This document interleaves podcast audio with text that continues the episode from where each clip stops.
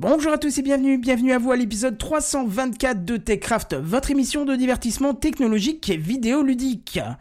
Xiaomi, Lidl, la protection des bases de données, des trucs chelous, Raspberry, Spotify. Tout ça ce soir dans TechCraft. Sound City présente. TechCraft.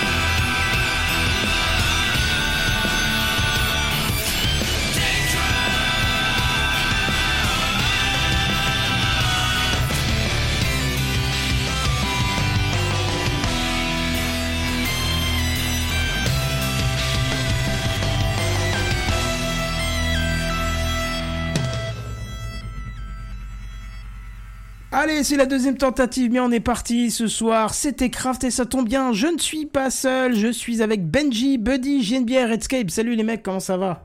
Bonsoir. Oh la vache, Voilà. l'ambiance direct. Eh ben. L'illusion, l'illusion de la, la forme et de la bonne santé. et de la... l'illusion On est d'un début de semaine, est- non, on mais non, c'est la tout, fin. euh, Oh putain. Bon, je vois ça, vous êtes, vous êtes de bonne humeur, ça tombe bien. Alors pour ceux qui nous écoutent en podcast, vous n'avez pas eu la joie de vous foutre de notre gueule parce qu'on a commencé un live avec zéro son sur le encore. live. Hein. Ça c'est top. Merci. Ce qui pour un podcast audio est un peu dommage. Ouais, c'est ça. Et surtout, Oui. un grand merci à Windows 10 qui a choisi de faire une mise à jour, qui a détruit le driver de ma carte son et j'ai dû tout réinstaller à moins 20 en catastrophe. Et bien sûr, bah, ça m'a tout enlevé dans OBS et ainsi de suite, etc. etc.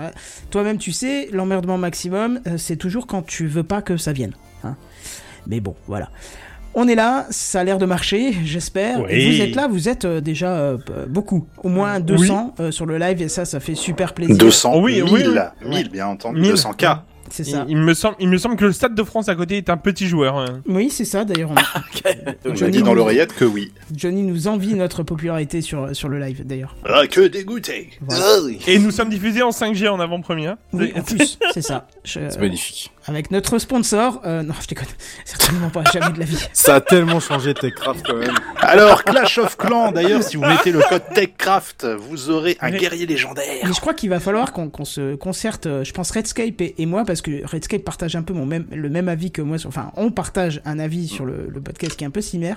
Je crois qu'il va falloir qu'on fasse un dossier de la semaine sur euh, le racolage dans Techcraft, le, sponsor, ça, euh, le euh, racolage dans le podcast, pardon, euh, le sponsoring Oh. et l'appel aux dons et aux pubs et machin Ouh qui là là. devient. Bon, bah, Oh ça va là là. plaire. J'ai une news là qui parle de ça. Ah bah, Ouh là là là ah bah, tu sais quoi J'ai vu ton titre, j'ai pas lu ce qu'il y avait dedans et j'ai bien fait alors. Bah voilà, bah, on va pouvoir en parler.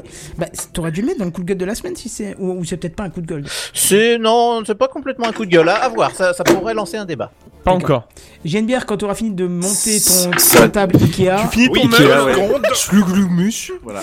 Oublie pas la dernière vis, s'il te plaît. Ouais, sinon, J'ai un que bordel innommable sur le boulot. J'ai juste euh, sur le bureau, j'ai juste voulu brancher mon smartphone et ben voilà le. Là. est- tout est tombé. Tout est parti quoi par terre. C'est un meuble Ikea.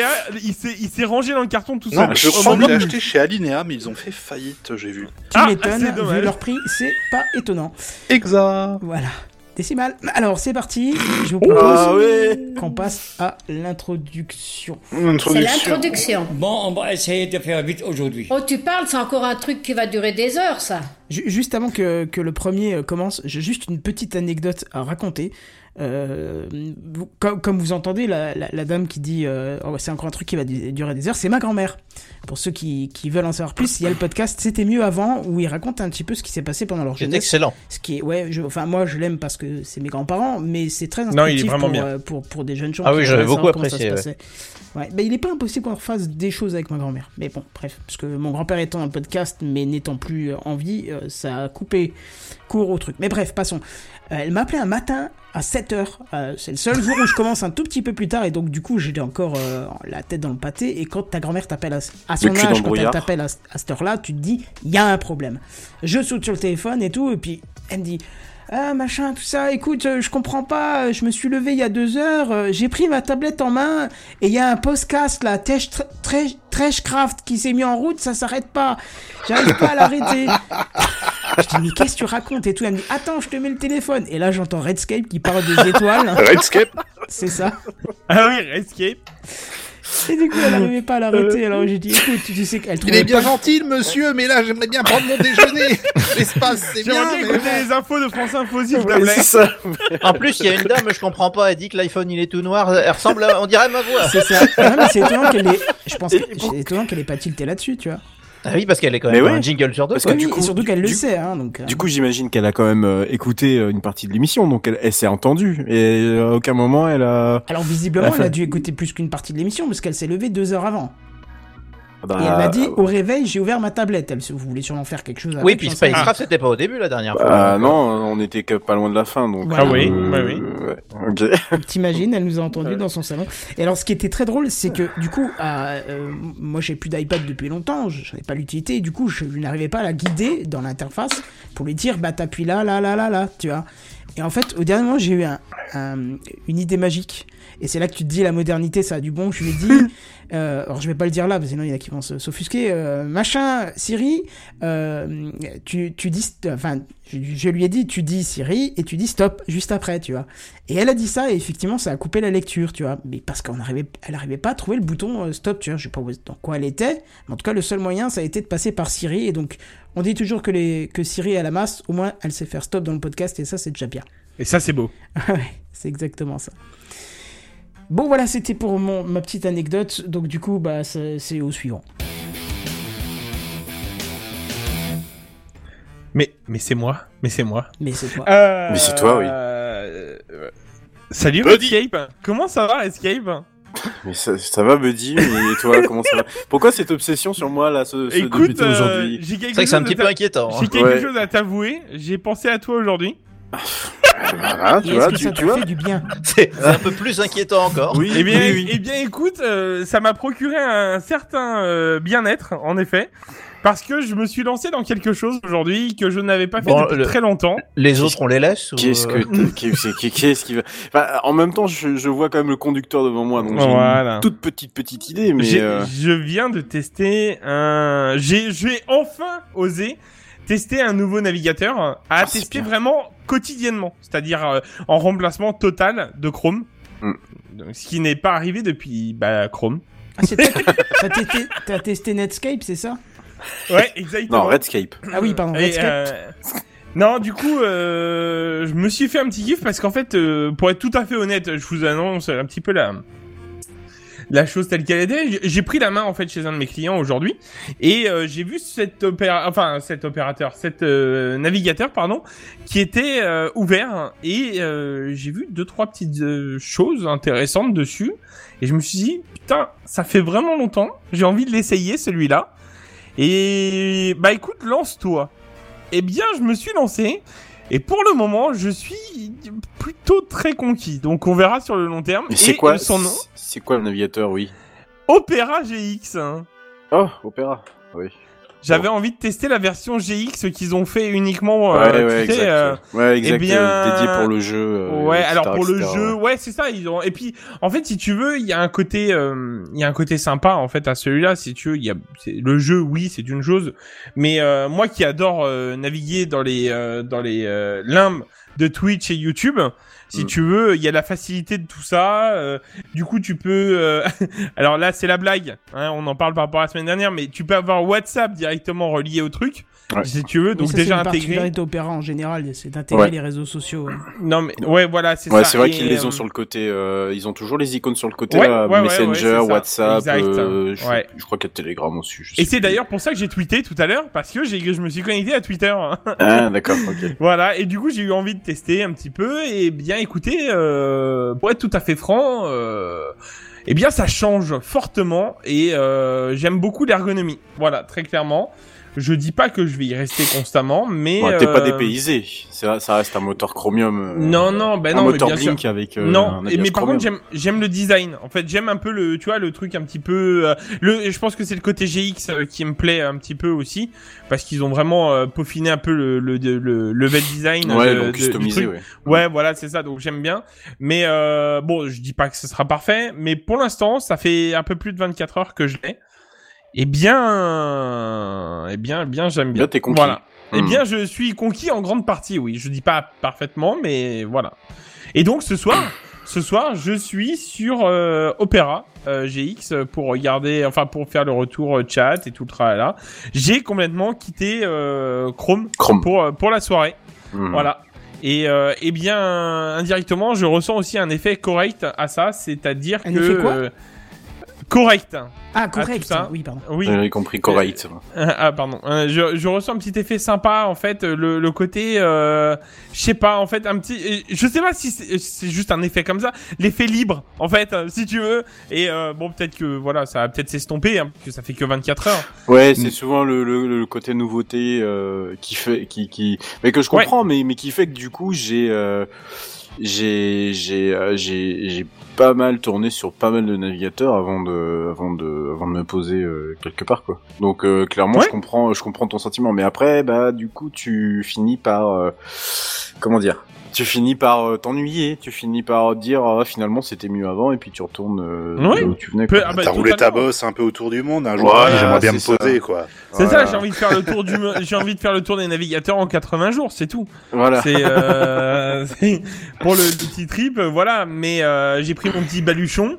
Euh, et puis et puis bah je me fais je m'éclate en fait voilà et Mm. honnêtement euh, j'avoue que c'est grâce à cette cliente euh, là euh, qui était connectée sur Opera GX Mhm.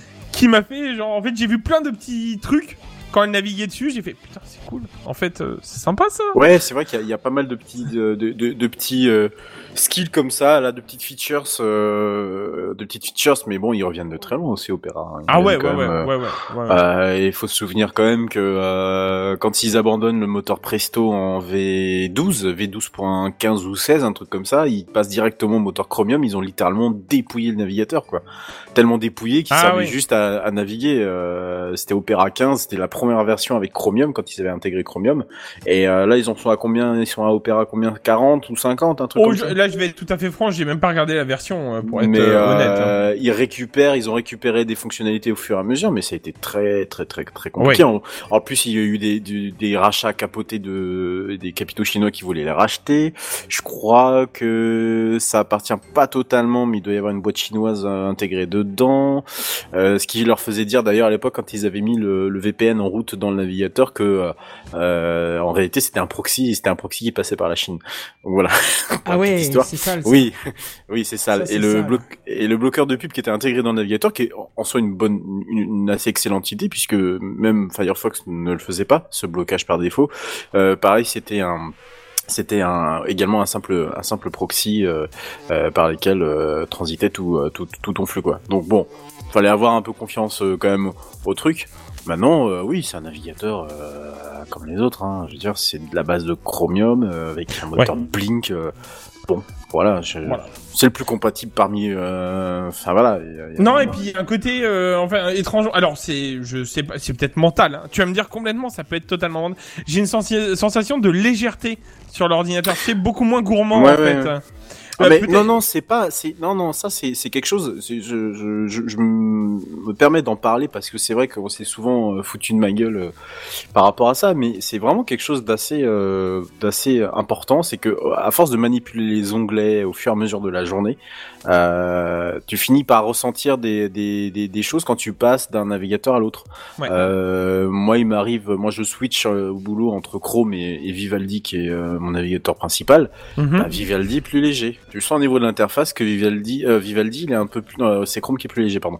Vivaldi est plus, pas lourd, mais euh, c'est bizarre comme sensation. T'as l'impression d'avoir de la, un peu un temps de latence, quoi. Pas énorme, Ouais. hein, ça doit être de l'ordre de la Ça se joue de pas quoi. grand chose, quoi. Ouais, c'est pas grand chose, mais euh, euh, c'est ce qui me fait aimer du coup ce navigateur, c'est ce côté un peu euh, bon, tu le lances, mais euh, voilà, c'est pas immédiat, instantané, parce que Chrome il est vraiment très rapide. Tu tu tu tu t'appuies sur un bouton, pouf, il se lance. C'est enfin voilà, mais euh, du coup euh, c'est un ressenti quand même qui est important à prendre en compte. Euh, ce qui fait que par exemple, moi j'ai abandonné Firefox à cause euh, en- aussi en partie de ça, parce que euh, je trouvais que l'interface, plus tu as, tu avais un nombre d'onglets conséquent. Et moi, souvent, je circule à 50, 60, 70 onglets. Euh, et et plus, bah, ton interface commence à, boum, voilà, terminé. C'est, enfin, c'est lent, c'est lourd. Tu sens que dès que tu À fermes un 50, onglet. 60 onglets, c'est quand même pas mal. Hein. Alors, sachant qu'en général, euh, les, ces onglets-là étaient en, en sommeil. Tu sais, t'as le mécanisme de sommeil des onglets qui se met en route et qui permet Ouais. de, de- Bah de- oui, encore voilà. oui. D'ailleurs, j'ai envie de te dire, donc, sinon euh, ton PC il serait mort. Hein. Voilà.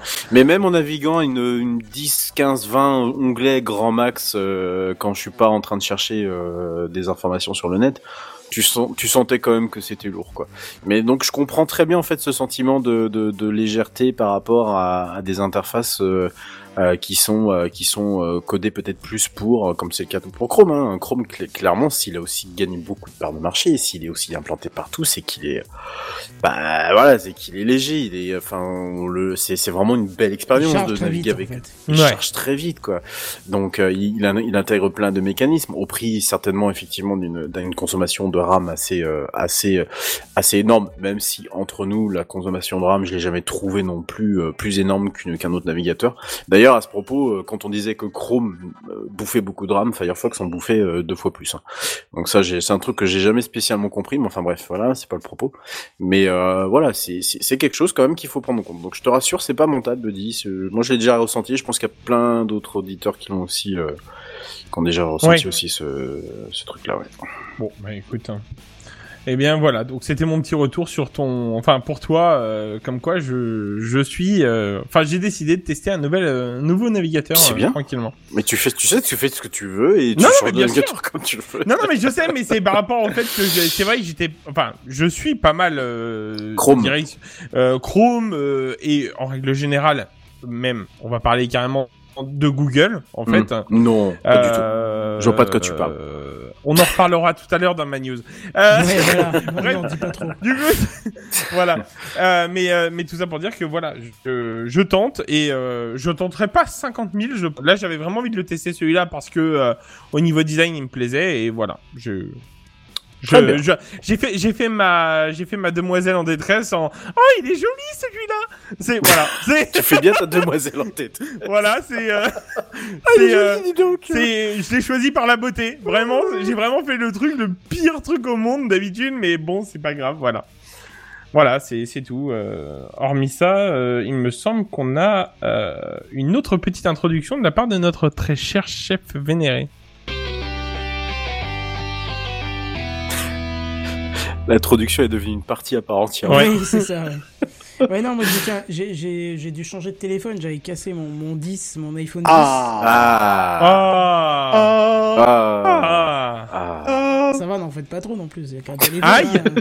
Tu Aïe. rigoles, attends, il est super. Ouais, Ouais, j'avoue qu'il est- cherché le, le, C'est un beau monstre hein, le quand 12 même. hein. Pro. Bah, monstre, il fait la même taille que l'ancien, donc ça, à la limite. Non, mais quand je dis monstre, c'est ce qu'il y a dedans. C'est ça que je veux dire. Ah oui, oui, ah oui, alors là, c'est vrai qu'au niveau du temps de chargement, au temps de, de, de, de réaction de Siri, de- d'accès à la domotique, enfin, tous les trucs que j'ai l'habitude de faire, euh, on a pris, euh, enfin, j'ai réduit quand même les temps de chargement, bien que je me doute euh, qu'à l'époque, quand j'ai acheté le 10, ça devait être euh, non, Aussi bien. très rapide, tu vois, mais que Ouais. avec le temps, euh, ça s'est chargé avec les l'OS qui a grossi et ainsi de suite. Mais ce qui m'a mis le, les, les deux petites claques, ce qui, m- ce qui m'a vraiment euh, euh, tué, c'est alors de un, je commence par le moins, le, le moins utile, on va dire, c'est le, le- le système de mesure avec euh, grâce au lidar là. Pour Ouais. mesurer des choses. euh, J'ai fait la, la petite démo à mon père ce dimanche. Et je lui dis, ouais, tu vois, ta plaque de carrelage là, elle fait très- 13 cm. Et il a été sortir la règle, il fallait qu'il il fallait qu'il vérifie quand même. Et puis effectivement, ça faisait 13 cm, tu vois. Donc, euh, Oui, ça, tu l'avais déjà souvenez-vous de sur mon le histoire 10, avec hein. le frigo quand même. Où quand il n'y avait pas de lidar, j'avais fait confiance euh, à l'application rouleur. Et résultat, je me suis trouvé qu'il y a un frigo Rikiki à la maison, qu'il a fallu ramener en urgence chez Boulanger, parce que Madame Bière m'a regardé avec des yeux du genre, moi je disais, non, mais enfin, on peut quand même stocker tes trucs dedans. Tu ramènes ça tout de suite chez Oui, oui, oui, oui, oui, t'as oui. bien- T'as bien vu que je me suis pas si, enfin, trompé autant que tu le crois. Ah, hein, mais je me suis planté, mais d'une force. Moi, tu sais, je vois le chiffre, je me dis, c'est bon. Bah, enfin, ne pas se fier. Mais là, maintenant, avec le lidar, j'aimerais bien refaire l'expérience, du coup, Ouais, au prochain frigo. C'est c'est Mais- très efficient, on va dire. C'est- Mais tu c'est l'as, mais tu l'avais déjà sur l'iPhone 10 euh, le l'application mesure parce que Oui, sur mais c'était pas aussi précis. Voilà, il n'y avait pas le Bah, lidar, donc c'était pas aussi précis. C'est ça. Et là, si tu... bon, je m'étais déjà, je m'étais déjà servi plusieurs fois du, de la fonction niveau, euh, qui est très bien, mais Oui. c'est, il y a un truc qui est, qui est quand même fâcheux. Moi, je veux bien qu'on mette une fonction niveau sur un iPhone, mais quand on met des boutons sur le côté, ça fausse le niveau, hein, ça, on va se le dire. Ou l'appareil photo au dos qui est sur, qui est euh, légèrement bombé. Oh bah ça, ça à la limite, euh, tu le poses pas comme ça ton niveau, tu le poses dans l'autre sens pour euh, vérifier, pour voir l'écran. Oui. Mais bon, du coup à cause des boutons, ça peut être un peu fâcheux. Mais bon, pourquoi pas. Euh, mais surtout le truc qui m'a vraiment tué, c'est euh, la qualité de l'appareil photo. C'est Ah ouais, juste la photo que vous avez en là live là. là, c'est une photo de mon bureau juste avant qu'on commence l'émission. Et il faut se rendre compte qu'il fait extrêmement nuit dans le bureau. Euh, c'est la petite lumière d'ambiance et la photo est bien plus claire que ce que moi je vois de mes yeux. Ouais, ouais. Certes, elle a un peu de grain, mais euh, parce que j'ai pas choisi le traitement là, je sais pas quoi. Mais quand tu fais une photo de nuit dehors, c'est un truc de fou, quoi. C'est vraiment un truc de fou. Et surtout de nuit, euh, le mode nuit est ultra efficace. C'est un truc à se taper la tête tellement c'est chouette, tu vois. Alors, ça ne vaut pas un appareil euh, photo numérique, euh, tu sais, avec les super gros capteurs qui sont nickel et tout. Hein, on est d'accord, on n'est pas dans la même cour. Hein. Mais pour un capteur de cette taille-là et pour l'exploiter. franchement, même pour de la vidéo YouTube, tu peux, sans aucun souci, sans problème, tu vois. Donc voilà, c'est pour le petit retour. J'en ai mis qu'une des photos, j'aurais pu en mettre euh, plus que ça parce que j'en ai plein euh, maintenant. T'en as fait, t'en as fait des. Enfin, c'est là où on voyait vraiment la différence, quoi. C'est le côté vraiment totalement noir, euh, où on voyait vraiment comment, en- presque pas, je dirais pas comme en plein jour, mais presque, quoi. Bah ouais, j'ai été étonné dehors, j'ai fait une Des photo. photos que t'as euh, envoyées sur Ce Slack. serait marrant euh, d'ailleurs de faire un, un test avec euh, genre le, bah, le Pixel justement, vu qu'il se démerde Ouais. pas mal en photo de nuit aussi, voir un peu comment comment c'est traité, comment ils gèrent, euh, comment les deux gèrent justement différemment les, les basses lumières. C'est intéressant Mhm. de faire ça un jour. Bon, là où, par contre, je suis un peu moins euh, séduit, mais j'ai pas encore eu le temps de tester vraiment. C'est-à-dire que quand j'avais le téléphone sur moi, que j'ai vu un truc, j'ai fait, un- j'ai fait une photo et j'ai regardé ce que ça valait. Et à chaque fois, j'ai trouvé que la température de la photo, pour ceux qui savent euh, un peu ce que c'est, je trouve qu'elle était pas tout à fait respectée, tu vois. Euh, Donc, ça, on va dire que les teintes euh, plutôt bleutées ou plutôt jaunâtres. Et je trouve que les teintes sont pas super bien respectées. Mais j'ai pas pris le temps de régler l'appareil ni rien. J'ai fait ça comme ça parce que je l'avais en main, tu vois. Donc, euh, à voir sur le temps. Seule chose euh, qui m'a déçu, c'est ça, les teintes. À savoir que là, la photo que vous voyez en fond, la teinte a été corrigée, sinon elle était beaucoup plus jaunâtre, alors que mon bureau n'est pas du tout jaunâtre. Euh, donc euh, voilà, c'est c'est à voir avec le temps. Après, ça se corrige, comme vous voyez, ça se corrige très bien, puisque au final, Oui. j'ai pu redonner Oui. cette teinte, euh, voilà, juste en changeant la température dans le mode d'édition. Euh, voilà. À savoir que la photo que vous voyez n'est pas prise en mode RAW, hein. Euh, sinon il faut quand même Ah. la retraiter derrière pour qu'elle soit euh, vraiment intéressante à, à voir, quoi. Mais en tout cas, c'est une petite claque. Franchement, une petite claque, ça me fait plaisir. J'avais bon, pas le choix de changer, sinon j'aurais pas changé. Le 10 était encore très bien, sauf que la batterie étant morte et l'écran étant cassé, ça faisait un peu trop cher pour le pour le À faire force, ça commence à faire beaucoup, ouais. Voilà, c'est ça. Et euh, du coup, je me suis retrouvé. Alors, aussi, le truc qui m'a tué, c'est la première fois que j'utilisais. C'est. euh. Vous savez, quand vous avez un ancien iPhone et un nouvel iPhone, vous pouvez poser le nouveau sur l'ancien. Oui. Et les deux vous disent. Eh, au fait, il y a un copain à côté de moi, est-ce que je prends les données de l'autre? Et l'autre vous dit Eh, il y a un copain, est-ce que je lui transfère? Il a l'air plus jeune que moi, est-ce que je lui transfère les infos? Et vous mettez oui sur les deux. Bon, il y a une petite manip à faire, il y a un truc à scanner sur l'écran, une espèce de graphisme en sphère là qui est magnifique. Ouais. Tu le scannes, il me dit ok ça va prendre quand même une heure. Bon je me suis dit comme je suis blindé d'applications dedans, je comprends. Euh, euh, j'ai laissé le truc à la fin. Euh, j'ai eu juste une petite frayeur parce qu'il a dû me retélécharger toutes les applications. Qu'en fait il a transféré tous les paramètres mais pas les applications. Mais à la fin, au final, j'ai peut-être euh, juste ma banque qui était déconnectée et Google. Sinon, toutes les applications sont restées connectées. Elles sont donc, donc du coup, il lui a transféré les certificats de euh, d'authentification, ce qui Putain, fait que j'ai eu quasi aucune opération à faire entre l'ancien et le nouveau, tu vois. Et ça, c'est beau. Ça, c'est vraiment beau. euh, je- Même les photos, tout s'est transféré, c'est euh, vraiment merveilleux. Même les, même les mails euh, sur l'application mail. Moi, je sais que par exemple, ma mère récemment a changé d'iPhone et je lui ai dit, bah peut-être qu'il va falloir que tu te reconnectes par rapport à ça. Elle a, elle a ouvert l'application mail et le mail a fait, bah non, en fait c'est bon, j'ai récupéré tes mails, tout va bien. Ouais, ouais, tout quoi seul, tout seul, c'est- un jeu d'enfant, quoi. hein, Ça, c'est le côté vraiment pratique pour ceux qui n'ont pas envie de se prendre la tête. C'est ce qui me faisait peur et c'est ce qui a fait que j'ai mis tellement de temps à changer de téléphone, même avec l'écran cassé. C'est que ça me faisait chier de transférer toutes les infos et machin. Et en fait, j'ai testé ça et je me suis dit, bah pourquoi pas, on va tester. Si jamais je suis pas satisfait, je, je, réinitialise le téléphone et je remets les trucs à la main de ce que j'ai envie et j'enlève ce que j'ai pas envie, quoi. Mais là, tout s'est mis. Même ma liste de courses qui était en, cours s'est mis dedans. Même l'avancement euh, dans un épisode sur Netflix s'est transféré avec. Tu vois, jusqu'au niveau Ah oui. de détail où ça se transfère. Ah oui, d'accord. C'est ça. Putain, c'est beau. Ouais, c'était. euh, Je suis toujours euh, surpris par le transfert. en fait. Parce qu'à chaque fois, je- par exemple, quand il y a, quand je, je fais, enfin, mon père, par exemple, c'est plus souvent lui qui change de téléphone. Chaque fois, j'ai toujours peur, tu sais, qu'il manque un truc. Ouais, mais euh, ouais. Ouais, voilà. euh, mais mais c'est logique en fait. S'il perd des données euh, des fois importantes, c'est logique.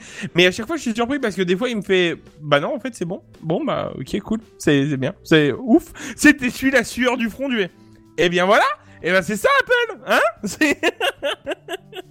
Mais bon, c'est euh, voilà. Je suis toujours surpris parce qu'ils améliorent ça chaque année. En fait, avec, euh, je pense avec l'iOS, ils en parlent pas forcément dans leur mise à jour, mais je pense qu'à chaque fois c'est amélioré. Ouais, ça reste des trucs tout simples, mais qui te simplifient la vie au, au maximum, tu vois. Zéro transfert à faire, ça se fait tout seul. euh, T'as pas à te soucier de est-ce qu'il a bien pris tout avec ou pas. euh, non, c'est franchement, c'était cool. Voilà, voilà, voilà pour ce petit retour. Écoute, euh, et du coup, Merci pour ce retour. Je, je, Est-ce que je peux tenter un tout petit rebond? Parce qu'à un moment donné, sûr. bien a parlé que ça serait bien de, de comparer euh, de- des caméras de smartphone, notamment avec le, le Pixel. Ça me fait penser à euh, un très très gros YouTuber américain qui s'appelle MKBHD, je crois que MKBHD en déjà parlé, non? Et euh, ouais, j'en parle souvent, c'est un YouTuber que je suis énormément. Et en fait, tous les ans, et il l'a fait là récemment en décembre, il fait un blind camera test, c'est-à-dire Ah que oui, il. Il met des photos de Ah. smartphone euh, sur Twitter, les gens votent pour leur préféré, puis euh, enfin il fait des comment on appelle ça des brackets, des, des des face à face, et puis au bout d'un moment il y a un gagnant évidemment, donc je je vous dirai pas le gagnant parce que je l'ai oublié cette année, mais effectivement euh, cette année il y avait l'iPhone 12, l'iPhone 12 Pro, il y avait le Pixel 5, il y avait euh, de- les derniers Samsung évidemment, les derniers OnePlus, ce genre de, de choses. Ça peut être assez intéressant euh, une fois qu'on sait quel appareil correspond à quoi, de regarder ces photos parce qu'il prend la même photo au même endroit avec le même éclairage, etc.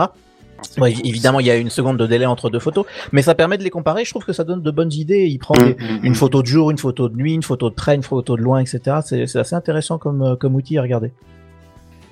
Ouais, Bien, c'est écoute. vraiment bluffant. Et tiens, à savoir aussi que vous avez euh, un an d'abonnement à Apple TV Plus euh, offert avec Offert, le téléphone. ouais. Alors jamais le mec m'a dit ça comme si c'était le Graal. J'avais envie de dire mec, Ouais. je vais te mettre 1300 balles dans un téléphone. Bien sûr que tu m'offres un bonbon quand je sors du magasin, quoi. C'est vrai. Bien sûr, quoi. Et alors c'est très drôle parce qu'il y a aussi trois mois de de- d'arcade là, euh, Apple Arcade. Ouais. Apple Arcade, j'ai même pas pris parce que ça m'intéresse pas. Et j'ai pris quand même le truc Apple TV Plus. J'ai été faire le tour du catalogue, j'ai fermé. Voilà. Donc, je, je donnerai une chance à au moins une série pour voir, mais pour l'instant, j'ai pas été charmé. hein. Même gratuit, euh, j'avais pas envie. quoi. Kenton, je vais me permettre juste une petite. euh, euh, J'ai fait la même. Voilà, Ouais, c'est voilà. tout. Ouais, non, mais je pense. c'est- En fait, l'avantage qu'ils ont, c'est qu'ils se sont alliés avec Prime, il me semble, et Canal. Euh, pour MyCanal, là, tu sais l'application. Euh, et du coup, en fait, du coup, si tu regardes tes séries via ça, euh, en fait, du coup, ils se synchronisent tout dedans. Donc, par exemple, si tu veux reprendre un épisode de Prime, tu vas dans l'application, tu sais, Apple TV, la machin, et hop, c'est bon, tu tu récupères ton épisode. Bon, ou alors, t'allumes Dans Apple, l'application. dans Apple Ouais. TV avec Ouais. Canal. qui- Ouais, Ah ouais, ouais, ouais, justement. D'accord. Donc euh, si t'es abonné MyCanal, en fait, t'as- t'es abonné à Apple TV euh, sur certaines choses, quoi. Ouais, non, moi, je suis pas abonné à tous ces trucs. Voilà. Bon, bref, voilà. On passe aux news high-tech, parce qu'on a fait long, là, quand même. Un petit Ouais, peu. vas-y. Allez. Non, mais l'introduction est une partie à part entière. Bah Voilà. oui, c'est parti. C'est les news high-tech. C'est les news high-tech. C'est les news high-tech. C'est les news high-tech. T'as vu le dernier iPhone, il est tout noir. C'est les news high-tech. Qu'est-ce que c'est le high-tech? C'est plus de mon temps tout ça. Eh ben c'est pour moi à nouveau. Tiens, disons que je parle beaucoup ce soir apparemment. Alors juste avant, euh, trop. je, je, je, vais vous parler de, de deux trois petites choses ce soir, mais euh, je voulais juste vous dire que j'ai la possibilité peut-être bientôt de vous faire un retour sur un le HP Reverb G2. Je sais pas si certains le connaissent. Euh, c'est le l'Oculus, enfin c'est l'Oculus de chez HP. Voilà. Mmh. Ouais. Ah non, Oui, il Je- je- qu'il est- il a une belle qualité je voulais, je voulais le rajouter en intro, mais euh, voilà, c'est pas grave. Euh, je vous le dis juste. donc j'ai possibilité bientôt de vous faire un retour là-dessus. S'il te plaît. Petit, petit, hein, parce que ça sera pas une utilisation de ma part, mais de, Non, mais- Vu que tu as déjà l'Oculus Quest, que tu as déjà une bonne idée de ce que c'est que la qualité d'image qui est déjà Ouais. très bonne sur l'Oculus Quest et de voir ce que propose le, le Reverb, justement, moi ça m'intéresse beaucoup. Oui, mais je, je te tiens. enfin, je vous tiendrai juste dès, dès que j'ai l'occasion, euh, je le fais.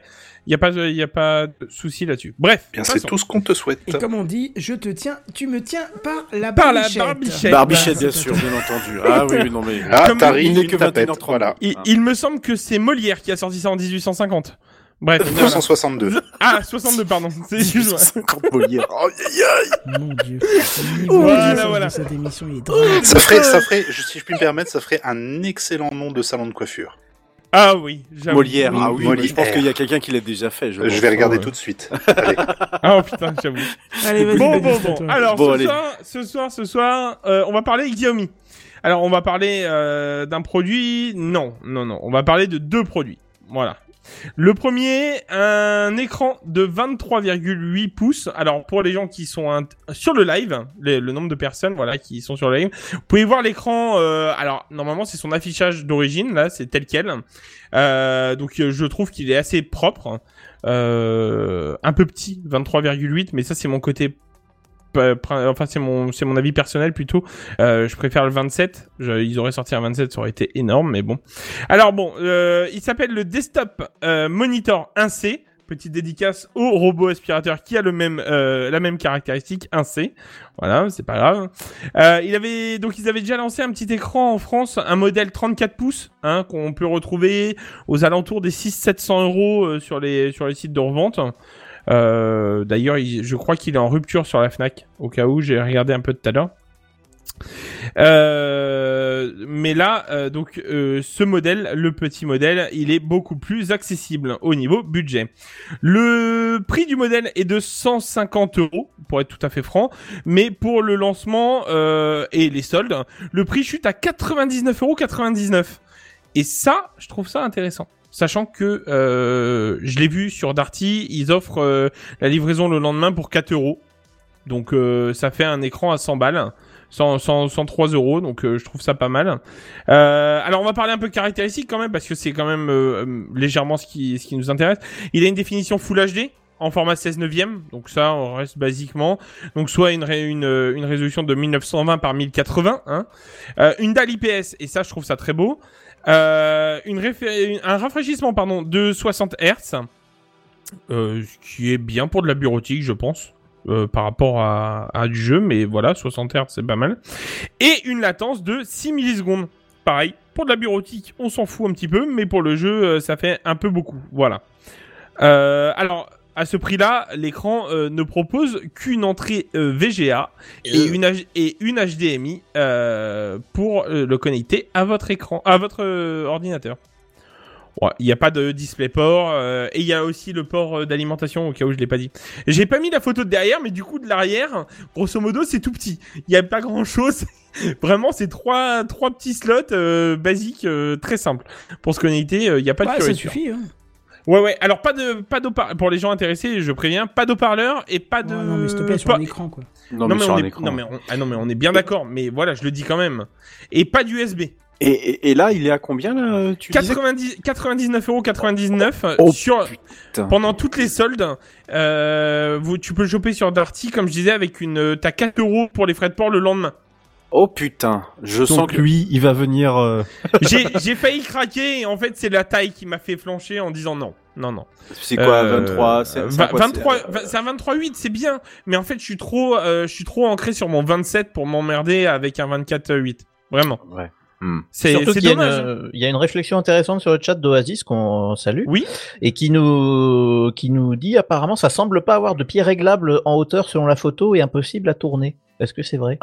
Alors, euh, en effet, il est impossible à tourner, confirmé, euh, parce que la photo de derrière le fait, euh, le dit, et je pense qu'en effet, vu la photo de derrière que j'ai vue, j'aurais dû la mettre aussi sur le live, mais bon, c'était vraiment les- pour en parler vite fait, vu qu'il est en solde.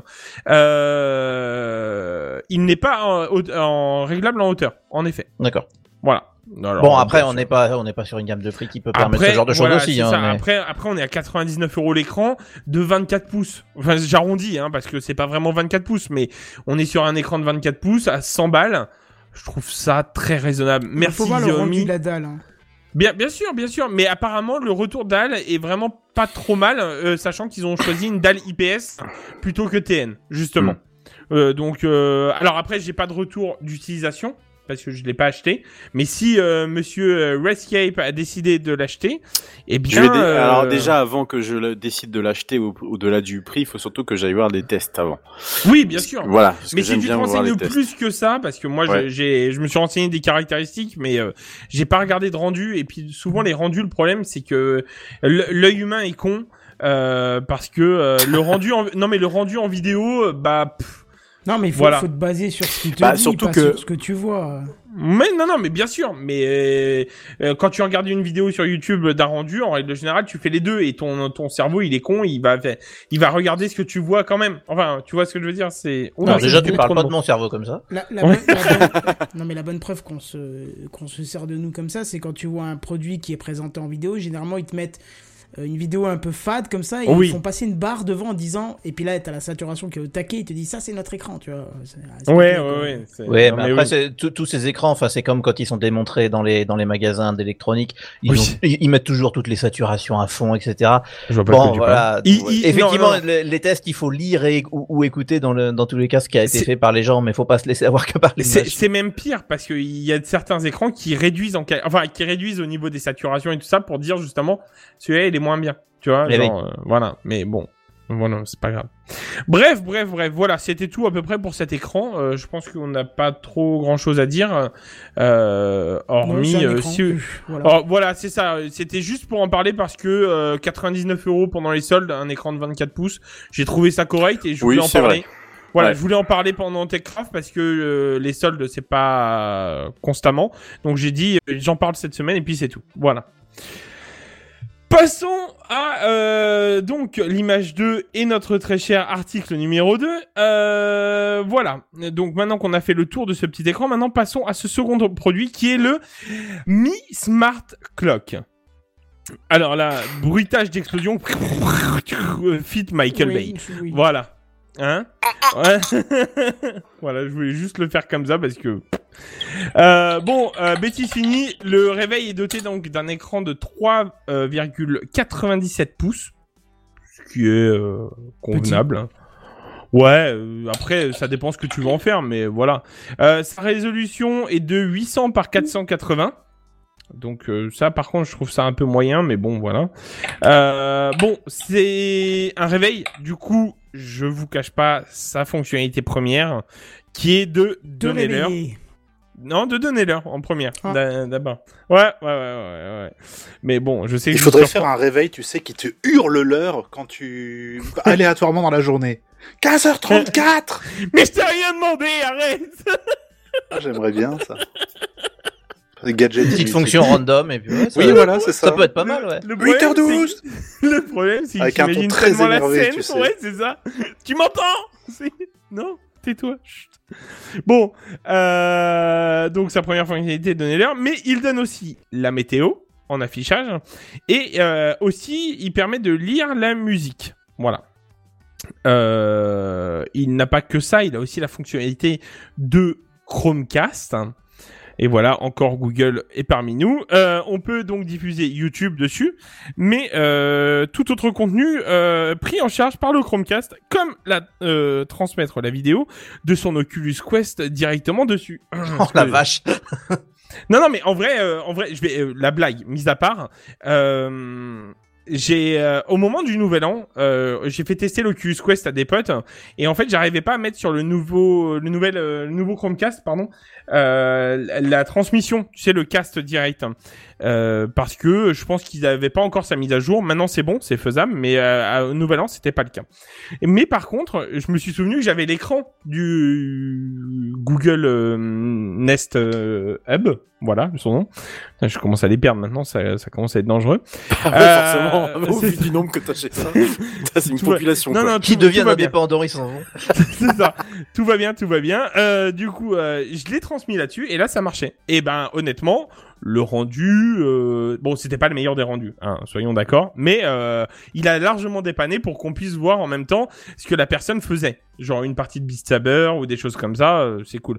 D'ailleurs, euh, monsieur euh, JNBR, je vous déteste et vous êtes officiellement un ennemi principal sur une musique où vous avez battu mon record sur Beat Saber. Oui, parce que j'ai vu que tu m'avais battu, c'était une chanson que j'avais fait au tout début que j'avais eu Beat Saber et je l'aimais pas trop. Et quand j'ai vu que tu m'as battu, j'ai dit bon, Et bien très bien. craquage de doigts, Eh bien, clac, clac, clac, clac, clac, voilà. Allez, next. J'ai pris j'ai pris ça pour euh, une euh, Et si directement une ça te donne, ça te donne directement un objectif à atteindre. Ne prends pas ça comme une attaque, mais vois comme une, une amélioration. Un challenge, un Un challenge. challenge, Et- exactement. tout à Il me semble que JNBR a prononcé la phrase juste avant. Je vais lui montrer à ce débutant.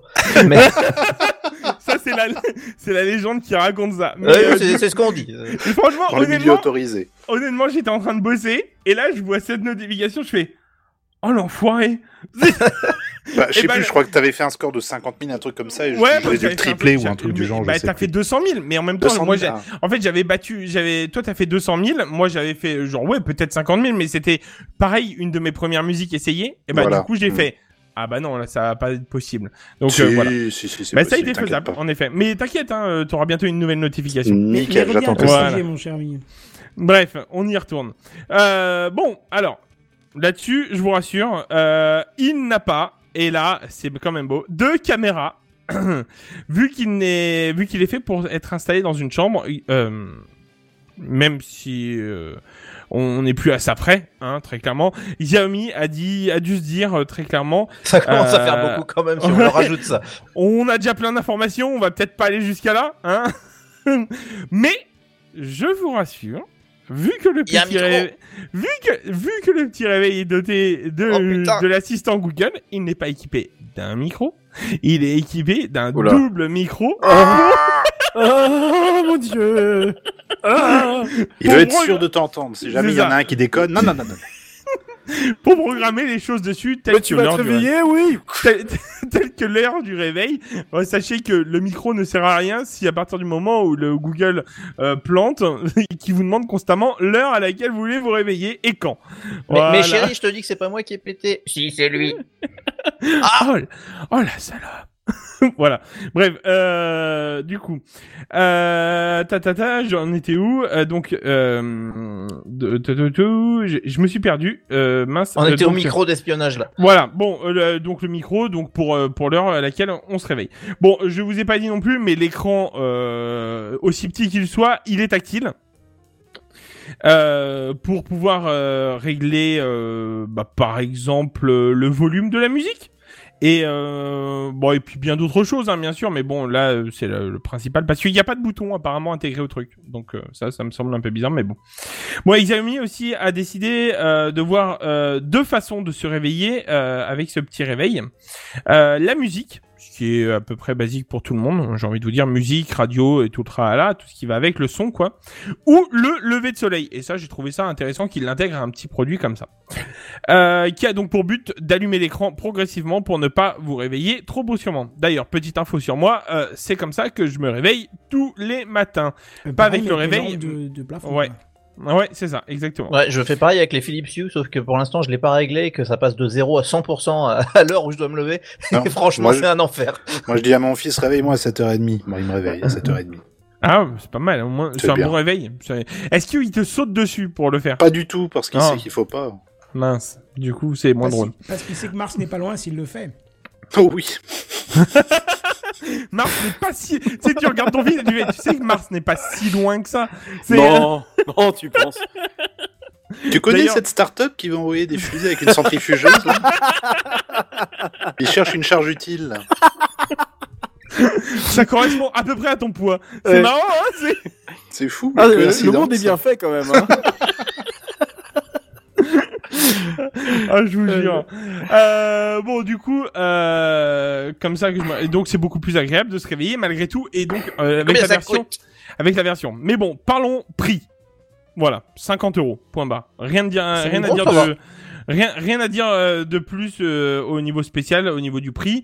Euh, je pense qu'il est bien choisi parce que justement, euh, comme disait Kenton il y a une seconde, ça vaut pas beaucoup plus. Et je pense euh, même euh, en prendre peut-être un chez- par chez moi par la suite. Mais j'en suis pas sûr encore. Euh... Ouais, comme dirait le chat tout à l'heure, euh, il y a deux trois personnes qui ont dit à peu près la même chose. Vu qu'on a tous un smartphone sur la table de chevet, euh, c'est vrai que ça n'a pas un intérêt forcément. euh. C'est à peu près ça en fait. Voilà. J'ai j'ai Après, même envie de paraphraser Benzen. Je vois pas Bah. l'intérêt. Eh bien, en effet, alors je vais te donner un intérêt. J'ai une personne dans mes connaissances qui se réveille avec son, qui se réveillait avec son euh, réveil Philips, euh, je sais plus trop quoi, mais qui simule la lumière du jour justement, pareil. Et euh, finalement, c'est un réveil qui vaut 160 euros, tu vois. Eh bien, pour le remplacement, je trouve que c'est pas si mal, tu vois, de lâcher que 50 euros dans ça. Bref, voilà. Euh, c'est- c'est- voilà. Non, mais c'est euh, correct, on est dedans, effectivement. Voilà, ça vaut pas plus, ça vaut pas moins. parce que le, le réveil de Philips qui est à 160 euros euh, pour faire des bruits de nature et la lumière c'est- du jour. Philippe, c'est un peu l'enfer du prix, ouais. Ouais, merci quoi. J'ai envie de te dire, c'est un truc qui vaut 100 balles max et encore, tu vois. Bon, bref, euh, bien évidemment, on pourra contrôler toute la domotique chez vous, chez nous avec ça. Hein. Forcément, Pardon. Google Assistant. Voilà. Euh, je ne pense pas euh, dire autant sur un petit radio réveil. Ah si, une petite dernière chose, on n'a pas encore la à l'heure actuelle la date de sortie en Europe, mais ça ne devrait pas trop tarder vu que la news est tombée euh, hier de la part de Xiaomi sur leur, euh, il me semble sur leur profil Twitter. Très bien. Voilà, voilà, voilà. Je pense avoir fait le tour de ma news. Quelque chose à dire sur un petit réveil comme ça ou pas du tout? Voilà, voilà. Moi, je reste au lit. Non, oui, voilà. Eh bien, très bien. Voilà, Petit conseil, euh, voilà. monsieur euh, Benji, euh, essaye de, régler tes lumières parce que sache que c'est très agréable quand tu choisis l'intensité Ah, au bah, fur et à mesure. Effectivement. 100%, ça réveille vachement vite. Ah, bah le Oui, ça, 100%, c'est ça- sûr, ouais. le 100%, tu te réveilles avec la rétine brûlée tous les matins. C'est marrant. C'est exactement. Plus Voilà. mon, plus mon concept de réveil, et là c'est bon. Voilà. 7h30 7h30, je te dis. T'as même plus besoin de réveil, de café, c'est bon. Bref, voilà, voilà. Euh, bien, du coup, je pense avoir fait le tour et je vais laisser la parole à notre grand chef vénéré à Arrête, tous, putain. Kenton. Super discret, quoi. Putain, c'est clair. J'en ai plein la barbe, t'abuses quand même, hein. Eh, Buddy, Twitch. Ah ouais. Bon allez, moi cette semaine, je reviens un petit peu sur Monsieur Cuisine Codec de Lidl. hein. Vous savez, c'est le fameux robot de cuisine là, euh, qui, en, qui fait en gros la même chose que le Thermomix euh, qui, qui a fait Il a un micro, c'est une honte. mais à trois fois moins cher. Oui, bah justement, les gens ils se sont arrachés à sa sortie. Il y a même eu une polémique dont on a reparlé la semaine dernière. euh, concernant vrai. justement son micro qui n'était pas annoncé dans la documentation et ainsi de Oui, suite. mais il a, une- il a un micro, c'est une honte quand même. Voilà. Oui, bah, Mais c'est pas pour relever les informations, c'est pour une future mise à jour. Oui, bah voilà. On va pas revenir sur le, le truc en question. Euh, bon, je vous disais en gros que ça faisait la même chose qu'un Thermomix pour moins cher. Ben, je suis pas le seul à le penser, parce que Thermomix aussi, ou plutôt la, mar- euh, la marque euh, Vorwerk, Vorvec, je savais que j'arrive Oui. j'aurais du mal à le dire, qui détient en fait la marque Thermomix et qui a foutu Lidl au tribunal de commerce de Barcelone euh, suite à la sortie du produit. Et alors la, la plainte, euh, elle portait sur la hasardeuse similitude de design en- et de fonction du Monsieur Cuisine Connect par rapport au Thermomix. Alors ça fait un bout de temps hein, que la plainte allait dans les tuyaux, et là cette semaine le juge il a donné raison. Mais il a donné raison à Vorwerk. Vorvec. Tiens, j'arriverai pas. Vorvec. Je sais pas pourquoi je vais rajouter un R. Thermomix. Voilà, à Thermomix, tu préfères, parce qu'ils ont déclaré, enfin, le juge a déclaré que Monsieur Cuisine Connect est bien une copie, euh, avec un T, le bien, hein, forcément, une copie de Thermomix et a interdit la vente, la liquidation de stock, et il a imposé à Lidl de reverser 10% du chiffre d'affaires de Monsieur Cuisine Connect à Von Veck. Ça y est, j'ai réussi. Alors bon, si vous projetez de l'acheter pour l'instant, pas de panique parce que cette décision elle concerne que l'Espagne. Et puis de toute façon, Lidl a encore la possibilité de faire appel. Euh, mais le risque, c'est que Vorvec, euh, qui n'a rien à foutre que tous ces monsieur Connect euh, Cuisine euh, puissent devenir invendables et finissent par polluer la planète pour rien, dépose aussi plainte dans d'autres pays de l'Union Européenne. Et là, ça risque d'être plus compliqué. Parce que s'ils ont déjà gagné une fois, c'est possible qu'ils gagnent Oui. une autre fois. Bref, pour l'instant, ça va, mais je vois quelque chose pour la. Mais dès que je vois quelque chose pour la France, hein, je vous tiendrai forcément au courant. Bon après, euh, j'ai envie de te dire, euh, ce type d'appareil, c'est un peu comme des smartphones, si tu veux. Pour, je prends l'exemple du design. Si tu veux, un smartphone reste un smartphone au niveau, au niveau design. Bon bah ouais, ça y ressemble et bah ouais. Après, au niveau de certaines technologies dedans, apparemment, il y a un petit brevet qui a été euh, récupéré de chez Thermomix, donc euh, il paraît. Il paraît. Donc euh, voilà. bah, voilà. Il paraît. En tout cas, on Ouais, verra puis bien. c'est c'est une décision qui arrive tard parce qu'ils en ont vendu des camions, hein, de ces trucs-là. Oh, ouais. Et- Non, mais ouais, il y a un côté aussi intéressant au fait que ça arrive d'abord en Espagne et potentiellement dans les autres pays après. C'est qu'il faut voir si, si, par exemple, parce que oh, dans Monsieur euh, Cuisine Connect, il y a Connect, donc c'est-à-dire que ça se connecte à des serveurs de chez Silvercrest, puisque la marque qui est derrière euh, le Cuisine Connect, c'est ça. hein. Euh, si les serveurs ne doivent pas être éteints et le, le produit déjà vendu continue à être fonctionnel, euh, ça reste toujours valable de se dire bon, ils savent qu'ils vont se prendre un procès en France, ils risquent de baisser les tarifs à mort pour le liquider et au moins choper le moindre Ouais. centime qu'ils peuvent dessus. Et donc là, ça peut être très intéressant de, de, de l'acheter, quoi. Donc, euh, et à savoir que tous ceux qui l'ont déjà eu en main m'ont toujours dit que c'était super. Bon, après moi, je t'avoue que je suis un peu mitigé, mais bon. Voilà, moi, je Bah c'est super pour le prix mais- qu'il fait. Oui, ce oui, fait, oui, c'est- voilà. oui. Enfin quoi, 300 balles pour cuire des pâtes, ça fait un peu chier au cul, mais bon. Bah il est pas fait pour cuire des pâtes en réalité. hein. Il- Oui, en t'as fait, quand compris, il fait un peu de tout, Tu mais peux bon. faire cuire des pâtes. Voilà, c'est ça. Et alors, euh, moi je fais pas cuire de pâtes. Voilà. Bah, tu chacun son truc. Bah, chacun son J'ai truc. Hein. j'ai mangé, Euh, que crus, tu- ça me ramène plus de veux, hein. croquant dans ma vie, tu vois. Ça euh, ramène plus de croquants.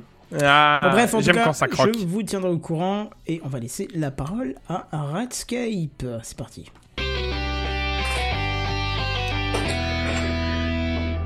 Rescape. Je me suis habitué. Euh... oui, ce, soir, je vais vous raconter une petite histoire euh, parce que je, vous avoue, j'ai pas eu beaucoup de temps euh, malheureusement euh, cette semaine, mais j'ai retenu quelque chose quand même euh, qui, qui, qui, qui a valeur un peu aussi de, de, de, rappel pour pour tout le monde. C'est euh, un média euh, spécialisé dans le dans le dans la sécurité qui s'appelle Cyberguerre, qui est notamment euh, qui est édité pardon par Numérama. Très Autre intéressant média- cette section d'ailleurs. Ouais, tout on à voit fait. que c'est pas Et- du tout la même qualité de d'écriture. ah non, mais pas du tout. Ah C'est c'est impressionnant, pas quoi. les pégus qui font de la merde. hein, Non, non, Numérama qui a vraiment un positionnement euh, très grand public, euh, on dirait du clubic euh, avant qu'il se fasse racheter par euh, par M6. Euh, là, Cyberguerre, on est vraiment sur de l'enquête euh, style Ne- Next Impact, hein, presque. hein. donc, euh, et ça m'étonnerait pas qu'il le fasse payer, euh, qu'il fasse payer un jour euh, l'abonnement parce que vraiment les enquêtes sont fouillées et, et on apprend beaucoup de choses. Là, l'histoire que je vais vous raconter, euh, c'est euh, c'est l'histoire d'une app- d'une application de rencontre, une application de rencontre comme il en existe tant aujourd'hui, euh, une de plus qui vient d'une start-up française qui s'appelle Waiter, donc serveur ou serviteur en, anglais, une jeune start-up qui édite cette cette application de rencontre, qui a été avertie justement par euh, Cyberguerre de euh, d'une fuite de données puisque euh, ni plus ni moins le 22 décembre dernier la dite base de données s'est retrouvée dans la nature. Bah bravo. Voilà, 629 000 profils tout de même de cette application ont littéralement fuité vers l'extérieur. après. Mais, mais mais du coup, est-ce que tu es en train de dire que quelqu'un a accédé le serveur de Waiter? Ah Voilà. Bonne réponse de-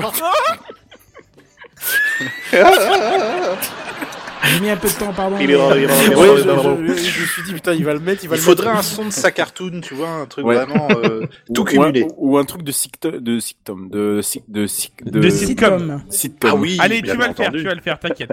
Avec une musique, un générique de fin. sitcom déjà, hein, de toute façon. Oui. C'est possible. Mm. Donc voilà. Euh, donc toujours est-il que euh, ce qui s'est passé, c'est que le 22 décembre dernier, euh, il y a un petit malin qui euh, donc du coup a posté une annonce sur un site, enfin plutôt un forum, un forum de vente de bases de données. Comme il en existe, et, même pas besoin d'aller d'ailleurs dans le dark web ou quoi que ce soit. hein. C'est vraiment accessible sur l'internet tout à fait classique. Voilà.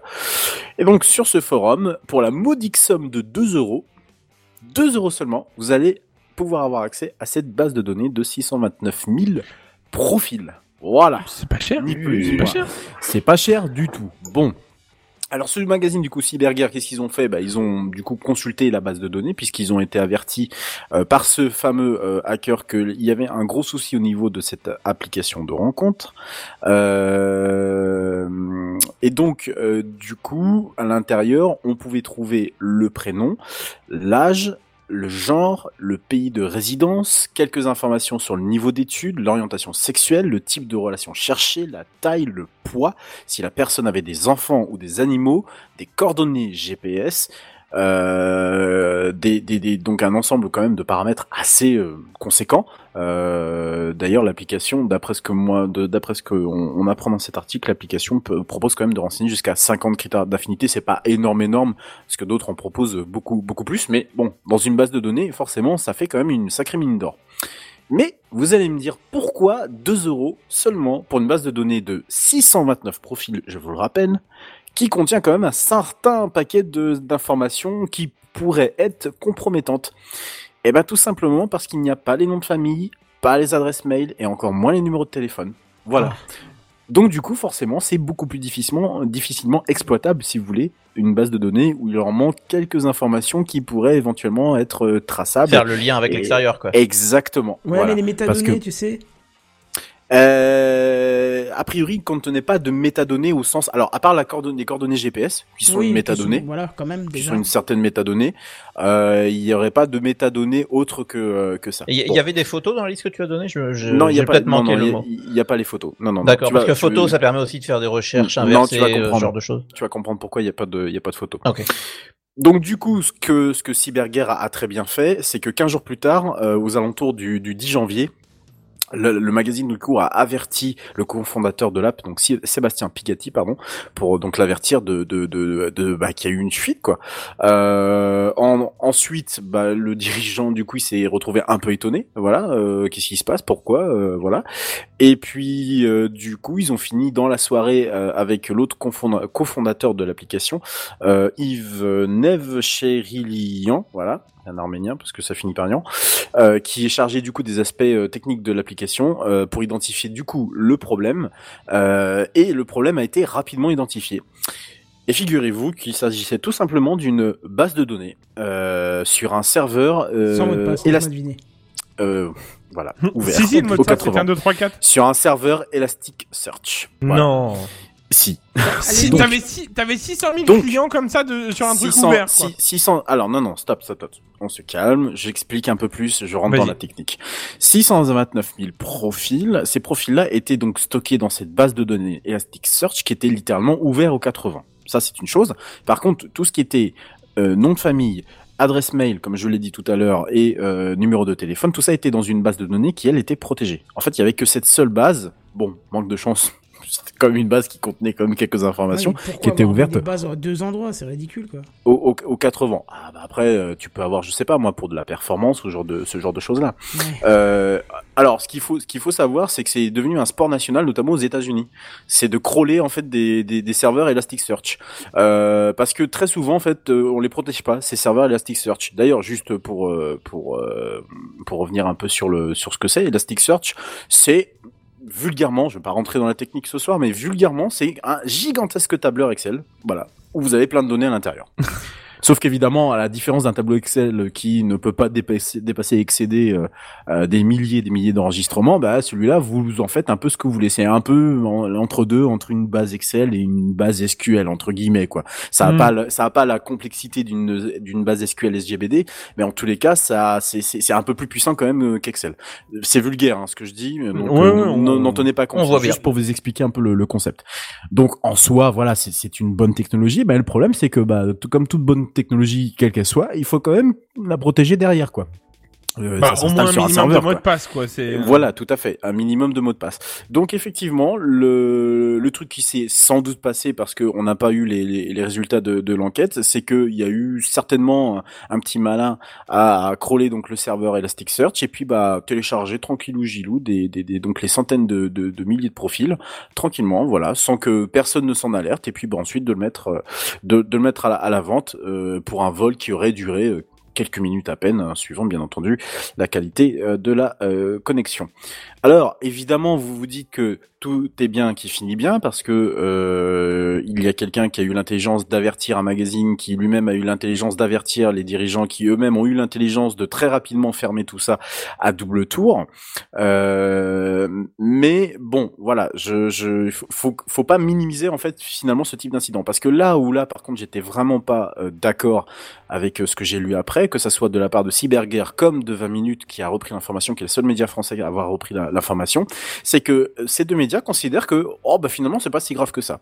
On a quand même 629 profils et si on est si on commence à les chercher dedans, je suis sûr et certain qu'on pourrait y faire sûr. quelques recroisements. On pourrait Et- identifier des gens sans problème.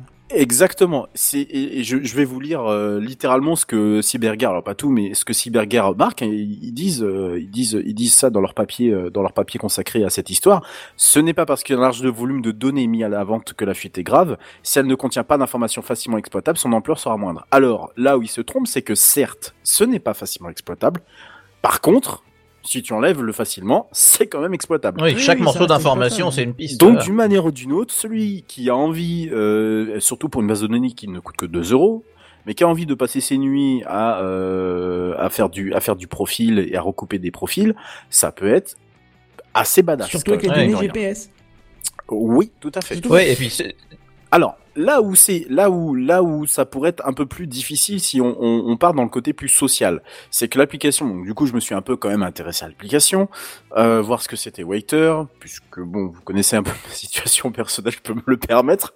Et euh, donc c'est un c'est une c'est une, une application de rencontre qui a un poil différent de ce que l'on peut. euh, tu peux rencontrer chez- que des serveurs et des serveuses. Si t'es pas dans la restauration, c'est mort. Rencontre toi aussi les serveurs Ah. chauds de ta région. Et euh, Oh, non, ouais, chaud. le truc chiant, c'est que t'es obligé de laisser des pourboires à chaque fois.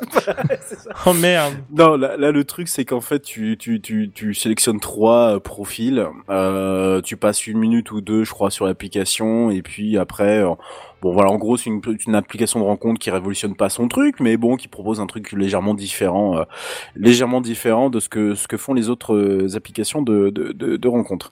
Donc voilà, toujours est-il que la fuite euh, réparée, le serveur est de nouveau protégé. Mais bon, voilà, faut faire quand même très attention parce qu'on on peut pas se sortir de là entre guillemets avec des des des, des j'allais dire des phrases toutes faites et c'est un peu ce que ce que ce qui m'a ce qui m'a inquiété en lisant les propos du dirigeant qui dit euh, ceci. C'est l'intérêt pour toute entreprise de différencier les bases de données afin d'éviter que les données sensibles soient touchées. Alors ça c'est très bien. C'est ce qu'on disait tout à l'heure Kenton. Mais enfin le problème faudrait peut-être la protéger l'autre base. Euh, le cloisonnement a montré ici son efficacité avec l'accès uniquement à des critères de recherche sans intérêt sans lien avec l'identité d'un utilisateur ni ses coordonnées ni ses données bancaires euh, bon, voilà. Euh, c'est, je trouve beaucoup trop minimisé ce qui vient de se passer. Et encore Oui. une fois, on n'est pas sur 1000 euh, profils, on est sur 629 000 Non, c'est énorme. profils Et- différents. Et puis on, on dit ouais, c'est pas des données importantes, etc. Enfin, Si, euh, euh, je veux dire à un moment donné, de, dans, dans les choses que t'as dit, t'as pas et ça a été déjà évoqué dans dans, dans Techcraft par le passé, mais il y a les GPS et l'orientation sexuelle. Voilà, Imaginez ouais. quelqu'un Tout qui est tagué fait. comme homo, qui a borné au milieu de l'Arabie Saoudite. La police va le chercher pour aller lui péter sa gueule et le là-bas c'est condamnable, de, c'est la peine de mort là-bas. Mais- Je mais- veux dire, il y a, il y a un danger qui est énorme. Moi, je trouve que ça pose même pas que problème là-bas. C'est que on, on est quand même dans une société horrible où euh, t'en as rien à foutre. Je, je dis de manière générale, je, je déplore euh, ce que je vais dire. Où, où la plupart n'en ont rien à foutre de, que si leurs voisins aiment les blondes, les brunes ou machin. Mm, Mais par mm. contre, si tu lui dis, bah cet homme-là, il aime les blonds ou les bruns, ça va lui poser problème, tu vois. Et on, est, on est encore dans cette société. Et c'est- d'une tristesse absolue, on est d'accord. Mais par le, le vol de cette base de données et en faisant des recoupements avec le, le GPS, tu peux très bien avoir des problèmes dans ta vie. Regarde tout simplement le harcèlement à l'école.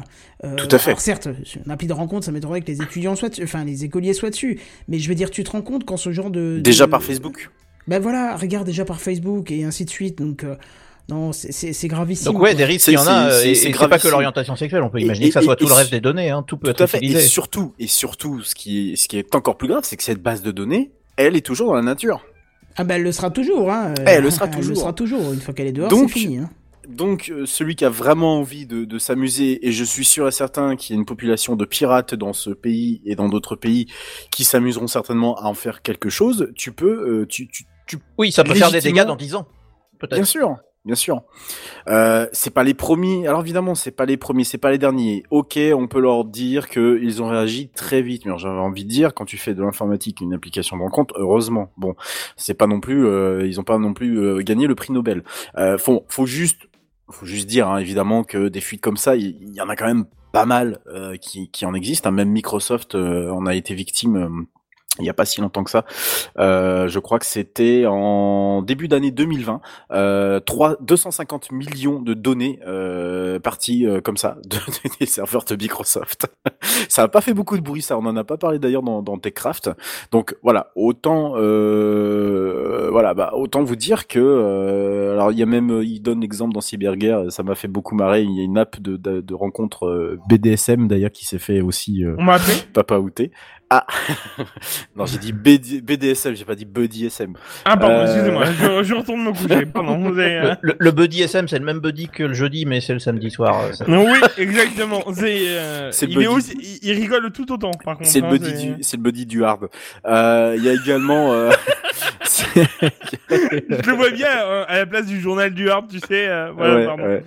Il y a également, euh, il y a également une, une start-up française euh, qui travaillait avec l'éducation nationale qui a laissé fuiter 20 000 données en mars 2020, euh, pendant juste avant le confinement. Euh, J'avais dit donc une application de, rencontre BDSM, 20 000, 20 000 profils également qui ont fuité, euh, et euh, 8 millions de personnes pour un site de voyance français. Et c'était en octobre 2020, exactement 8 millions euh, 29 630 lignes de données. Voilà. Donc euh, sans aucun identifiant, mais enfin quand même c'est pareil, des recoupements on peut en faire. Donc Ouais, parce qu'après les gens savent que je suis un Gémeaux, que du coup euh, mes planètes sont alignées.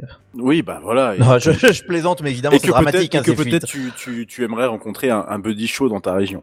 Voilà. Mais euh, bon voilà, je, je la morale de cette histoire c'est que bon vous me connaissez maintenant, moi la sécurité c'est c'est mon dada. Euh, bien sûr évidemment on met des mots de passe partout, on fait pas admin admin donc ça c'est la première chose. Mais là surtout la seconde chose c'est qu'il faut jamais jamais au grand jamais minimiser une, euh, une, attaque in- informatique ou, une vol de, ou un vol de base de données parce que c'est des informations à caractère privé, des données privées, des données personnelles qui s'enfuient.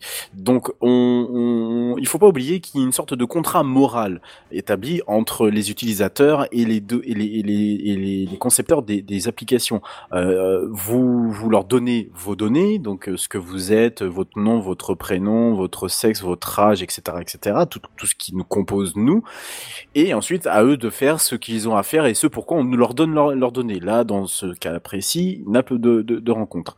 Et donc là, de voir qu'effectivement, se féliciter presque, oui, mais enfin bon, euh, les données n'ont pas été euh, mis dans le même panier, c'est bien gentil, mais ça aurait pu avoir des conséquences bien plus dramatiques. Et encore, on ne sait pas tout. Euh, ça pourrait avoir des conséquences plus dramatiques dans quelques années. Donc le contrat moral, il peut être aussi largement déchiré à cause de ça, même si on sait que les données privées sont le pétrole et sont surtout l'or noir du du 21e siècle, c'est quand même quelque chose qu'il faut pas tout euh, qu'il faut pas confondre et surtout ne pas oublier. Donc un petit carton rouge quand même pour les pour pour cyberguerre malgré la, pertinence de son intervention et pour le dirigeant qui euh, doit faire quand même un peu plus attention euh, à son infrastructure parce que voilà, il s'en tire à moindre frais mais ça aurait pu être beaucoup plus dramatique. Voilà, c'était l'histoire euh, L'histoire du soir.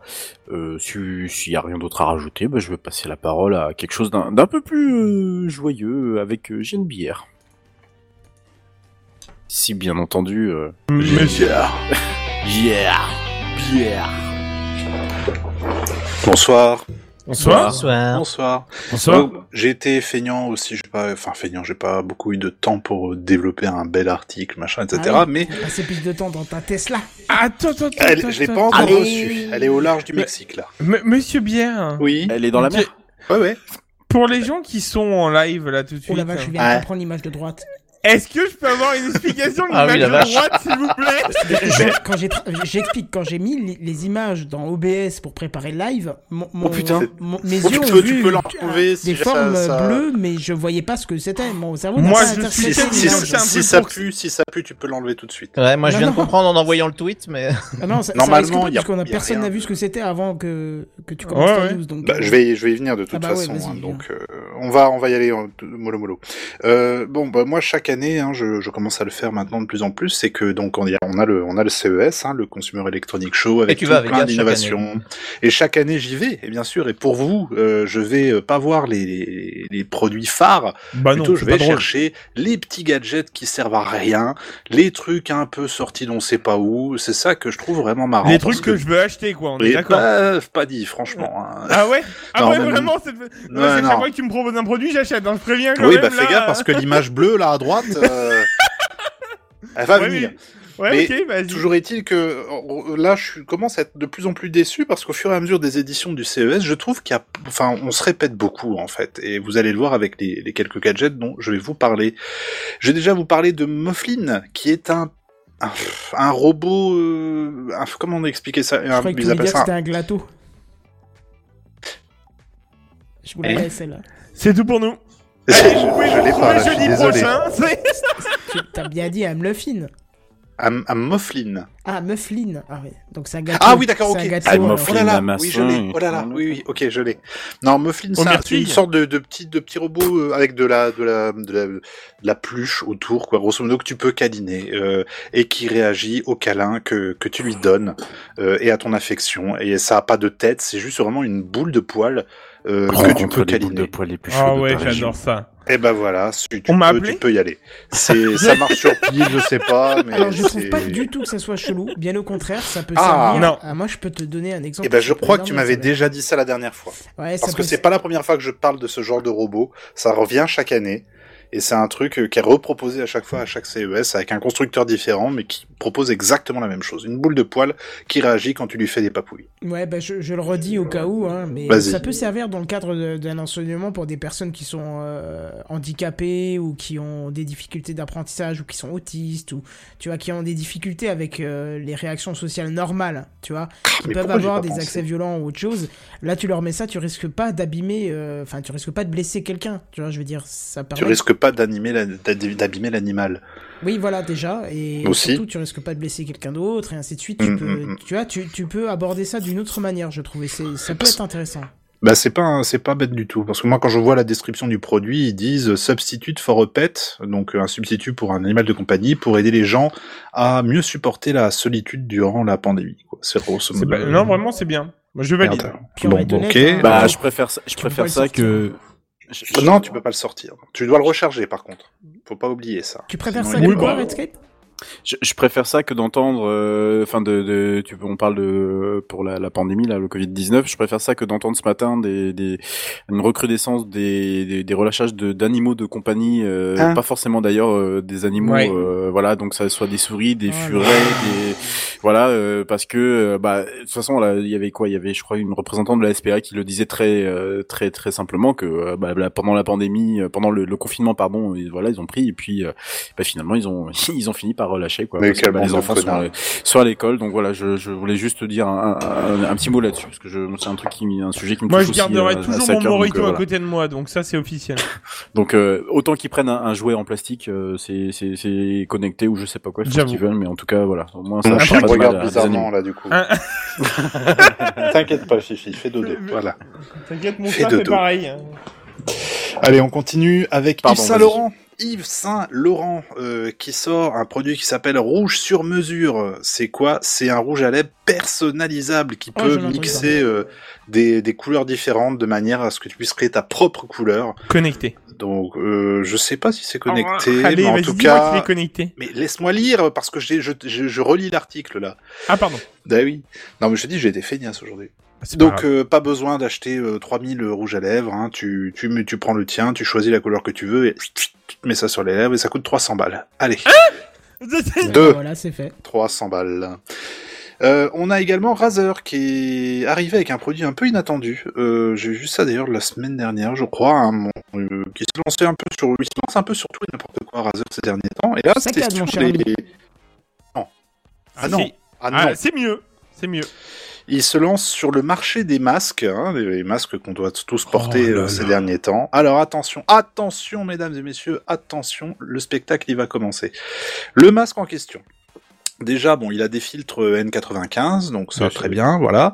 Il est transparent, euh, il est de, man- de matière, de matière plastique et transparent, ça permet aux gens de voir ta gueule quand t'as ton masque. Ça m'arrange pas trop, ça je t'avoue. Je préfère Mhm. plutôt dans le train pouvoir, euh, dans le train quand je dors, j'ouvre tout le temps, j'ai toujours la bouche grande ouverte. Ça me fait chier en fait. Mais pourquoi ils l'ont fait transparent, j'avoue Eh ben, je sais pas, pour que les gens puissent te voir euh, bab- babiller euh, quand tu, Ouais, quand je sais tu leur pas. parles. Bavé, euh, Voilà. Le masque utilise également, attention, des micros et des petits haut-parleurs pour être, pour qu'on entende bien ta voix, que ce Oh soit là bien là. clair et pas vous, fou, fou, fou, fou. Ou là, au contraire, on entendra bien ta voix qui dit, écoute, tu me fais chier.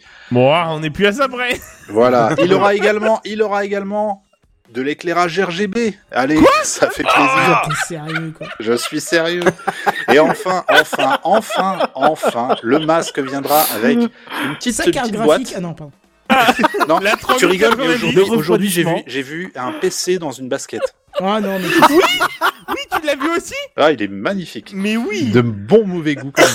C'est qui qui l'a partagé sur Je sais plus, mais ça fait, ça fait un petit buzz aujourd'hui. Ouais, ouais. Donc le masque qui vient également avec un petit, un petit boîtier qui fait euh, chargement, je crois, et qui permet également de désinfecter à, à grand coup de lumière UV. Quoi. Voilà. Ah Putain, ouais. mais tu dois recharger maintenant ton masque. Putain, mais on va faire Bah, une il fait de la lumière. là. Eh, Eh, vous maintenant, avez on une mise charge jour tout. de votre masque Allez, on continue, on continue avec un produit que j'ai déjà évoqué, je moult fois toujours. Euh, je sais pas ce qu'ils ont avec les pommeaux de douche. Ils aiment que les pommeaux de douche ils fassent de la lumière. Ils aiment que les pommeaux de douche ils fassent haut-parleur. Et ben là, c'est un pommeau de douche qui fait haut-parleur, mais qui ne consomme pas d'électricité. Ah oui, Ah, ça, bah, ça, vaut le bien. coup, ça. Voilà, en fait, branche donc sur ton sur ton sur ton truc là, euh, t'en arrives d'eau, j'en sais rien. Et euh, grosso modo, il est alimenté par le flux de l'eau qui Oui. passe à travers. En gros, il y a un petit tu- moulin, quoi. Et ouais, t'as une sorte de petit moulin, voilà. Donc tu peux tu peux utiliser la musique, des podcasts, des audiobooks dans ta salle de bain. Eh ben ça c'est cool. Il peut se, il peut se mettre sur a priori n'importe quelle euh, tête de douche euh, et il est fait à partir de plastique recyclé euh, 100%, Bertrand. je sais pas quoi. Il y a une batterie dedans? Euh, non, pas du tout. D'accord, donc ça veut dire qu'en gros, euh, tu, te, tu te mouilles, t'as de la musique, tu t'arrêtes pour te savonner, t'as plus de musique, tu te Alors, rinces, t'as de je la suis pas sûr. Je suis en train de relire. It will never run out of battery. As it is charged, s'il y a une batterie, vu que c'est chargé avec le flot de l'eau. Ok, d'accord. Il y a donc une batterie, mais elle est chargée sinon, par le pas l'eau qui l'intérêt, passe. tu vois. Ouais. Toujours est-il qu'il coûte 79 dollars. On continue encore avec, et ça, mais ça, ça fait, j'en avais déjà parlé dans une vidéo que j'avais fait sur YouTube. En, bah, la première vidéo que j'avais fait sur YouTube, c'était en 2016. Je crois que c'était les taxis volants. Et c'est un truc dont on a toujours parlé, même dans TechCraft. Et bah, ça continue. General Motors, hein, qui arrive avec un, un concept de taxi volant qui peut tra- euh, transporter un passager à une vitesse de 55 miles à l'heure. Je vous laisse faire la conversion en kilomètre heure. Est-ce que le Euh, chauffeur, c'est Corben Dallas? Eh Oui. ben, j'aimerais beaucoup. Et le donc ça fonctionne à l'électricité uniquement. Ils travaillent sur un nouveau modèle avec deux sièges. Pour l'instant, c'est que des concepts. Quoi. En tout cas, ils espèrent faire un service de taxi aérien avec euh, zéro émission de euh, de saloperie. Si je peux me permettre de partager rajouter- mon trajet avec Lilou Dallas Multipass. Pardon, c'est bon, j'arrête avec ça. Et Dallas Multipass. Si je peux me permettre de rajouter une micro news qui va avec, je pense que je spoil personne parce que je pense pas que qui que ce soit en parle. Je crois avoir lu aujourd'hui que la RATP euh, veut développer les taxis euh, volants, euh, enfin veut en tout cas essayer à partir de cet été déjà, euh, dans la ville de Paris essayer, ou en voilà. Ile-de-France. Le premier c'est- crash était plus un jour. Ils sont en grève. Le 22 juin, c'est euh, Écoute, je suis sûr qu'ils sont tellement psychopathes que même dans l'IA des taxis volants, ils mettront l'option grève. Venez, on désactive Oh. tout. Ouais, mais il y a des gens qui veulent, on s'en fout. Revenez sur les institutions. Allez. On continue, on continue avec euh, des toilettes euh, connectées qui permettent d'analyser ton caca. Ah j'achète moins. Voilà, donc tu fais caca et puis Oh, il détermine pas si t'es en bonne santé ou pas du tout. Euh, voilà, donc là, les toilettes viennent avec une, une application que tu peux mettre sur ton smartphone qui va te recommander peut-être de revoir ta manière de manger. euh. Est-ce que Euh, c'est vraiment une application que tu montres à tes potes du genre euh, Eh regardez mon mon mes Regardez mon caca. Regardez regardez l'état de mon caca vraiment. Je, euh, pense, je pense que oui. Pourquoi Voilà. euh, y a pas, tu leur montres Ah bah, pas une photo de ton si- caca, s'il tu y a leur un montres petit- ce qu'il y a dans ton caca. Un petit bouton partage Twitter, euh, truc Oui sympa c'est ça. Oh, T'imagines un peu, tu sais, comme ce compte avec euh, le compte euh, Twitter de ce chat qui rentre et qui sort Pépito. Je sais pas si vous avez vu ce compte, il existe depuis une éternité. Grosso modo, à chaque fois qu'il passe la porte, il y a un truc Mhm. qui se met en marche, qui prend une photo et qui dit Pépito est sorti à 23h30. Pépito est rentré à 2h du matin. Non, C'est je vrai connais pas, non. Et ben voilà, tu imagines, tu pourrais faire ça avec cette application. Attends faut que je regarde. Buddy a fait caca à 3h12. Oui, voir le caca fichier joint. Non non non non non. J'ose même pas imaginer celui de lendemain de soirée. Hein. Oh là là, Ah, bah, oh là là là là. Allez, allez. Ah, visiblement Oasis connaît dans le Oh chat. 3, 3 grammes 5 ça fait beaucoup là. Le, le Hein caca post-café, tu sais. Ah, Ah ah, ah. Post- Post-café de la cafetière du boulot, tu vois. Le truc vraiment. Oh. Alors bienvenue sur Twitch, on parle caca ce soir. Là, on Euh, parle caca, bah, c'est une chronique de gens dans les bières, c'est une chronique avec un peu de caca. Ça, on va pas se mentir, ça fait plaisir. Allez, on continue, on avance, on avance. Euh, Samsung qui fait des télécommandes pour ses téloches, des télécommandes qui ne nécessiteront plus de caca. AAA, mais des piles qui fonctionnent au caca, effectivement. Mais non, je plaisante. des piles qui fonctionnent, des hum, télécommandes qui fonctionnent à l'énergie solaire. Voilà. Ça, c'est une très très bonne idée. Ça veut- Et quand t'es veut dans le nord de la France, tu fais comment Un. Oh là là, vous parlez tous en même temps. Blablabla. Qui a parlé en premier? Levez la main. Euh, Monsieur Redcap. Red Cap? Non, c'était pas intéressant. Buddy, vas-y. Je disais, ça veut dire qu'on ne pourra plus taper sur le cul de la, de la télécommande pour dire putain les piles. Tu pourras Alors- plus ou alors les piles. Ou alors, ou alors enlever les capuchons et les faire tourner. Tu Il faut les faire les rouler. faire tourner, ouais, ouais. c'est très important. J'allais dire, voilà, ça c'est l'astuce, les faire rouler pour les chauffer un petit peu et ça suffit en général pour ajouter Et ça 3 mois de repart, batterie. Ouais. Clairement, clairement. Donc ça, euh, et puis enfin, enfin, enfin, on va, on va terminer par cette fameuse. Alors, il faut dire un truc, hein, c'est que déjà en 2016, j'avais fait aussi une vidéo là-dessus où il y avait euh, un Allemand, je crois, euh, Monsieur Bimek, qui avait inventé un truc qui s'appelait le, le sperm switch. On- J'essaye de le dire, tu sais, en, en marmonnant un peu pour pas Oh, on que on l'a pas ouais. entendu, on l'a pas entendu. Ouais, un sperm switch. Et grosso modo, le là truc, c'est que c'est- tu t'installais un, un appareil sous-cutané avec un interrupteur et ça arrêtait le flot de. Donc, euh, plus de fer, euh, pas de tâches, tout allait bien avec ce petit appareil formidable. Et ben voilà, petite récidive 2021 avec autre chose encore. hein. Là, c'est pas c'est pas sous-cutané, c'est un patch connecté Oh que tu te colles Oh entre, non. le, entre cou et la nuit. Hein Périnée. valable. Tu peux pour, dire euh, périnée. Le, péri le périnée des messieurs.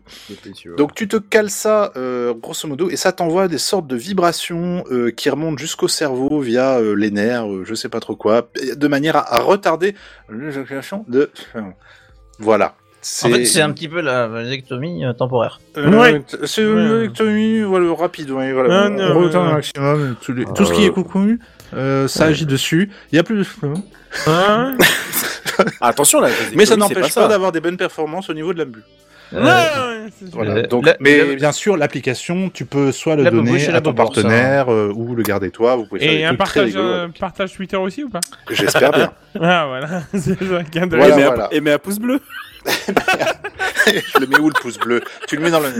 voilà. Allez, Hein, ah, hein, c'est tout pour Ah là là, moi. c'est À tout. l'année bah voilà, prochaine pour un nouveau. C'est génial. Ah ouais, ah, franchement, j'ai une bière toutes les semaines. Tu nous en fais une comme ça parce que Avec franchement. Bah ouais, mais bon, c'est tout tout se concentre sur cette période de l'année en général.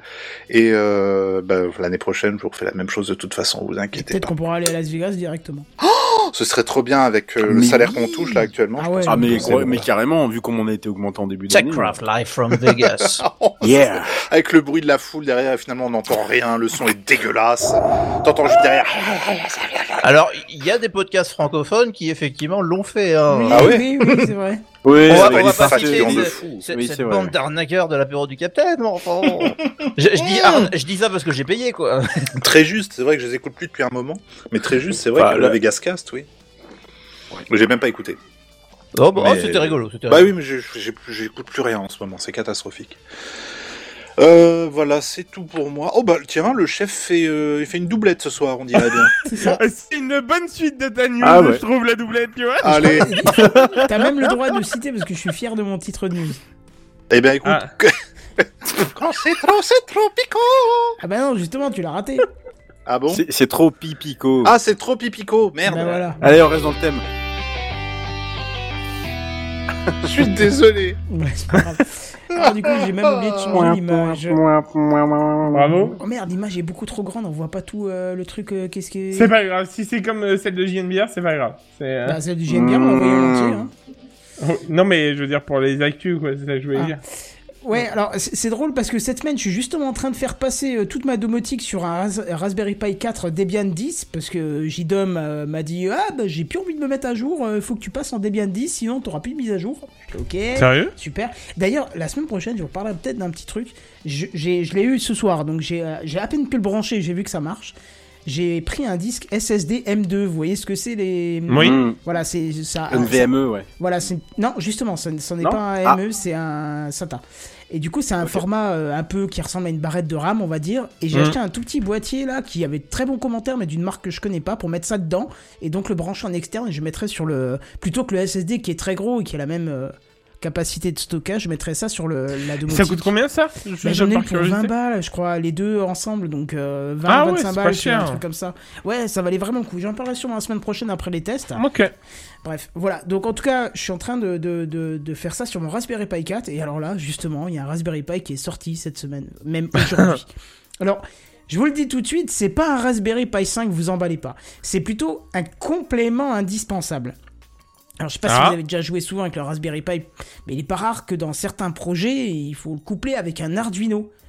Hein, c'est Ouais. voilà, et lui c'est un microcontrôleur. Ça vous est jamais, enfin, c'est plutôt pour les projets un peu plus poussés, mais mais il y en a beaucoup qui font des gros projets avec des Raspberry Pi, et à un moment il faut avoir un microcontrôleur derrière, et le Raspberry Pi ne le fait pas bien, et donc ils, ils mettent généralement un, un- un Arduino en complément du Raspberry Pi, et le couple marche très bien.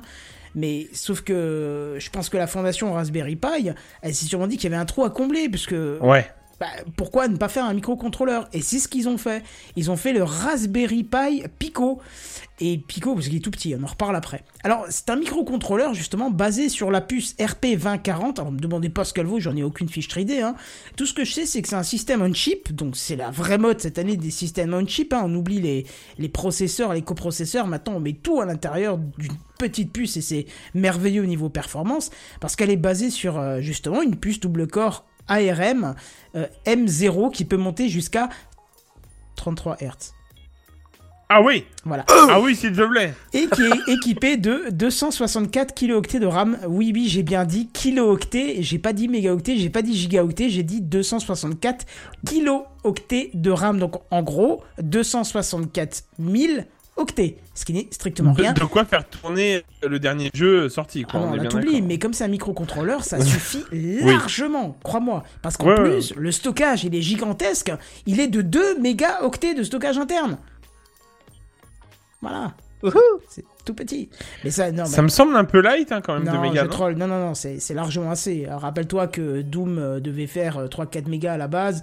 Euh, les, les, plus, les, les, les jeux de l'époque euh, entiers tenaient sur des disquettes. Alors, tu vois que Oui. n'y a pas besoin de grand-chose quand tu sais optimiser. Ouais, c'est vrai. Et là, le principe. 1 c'est méga du- 44, une disquette, un truc comme ça. de c'est ça, ouais.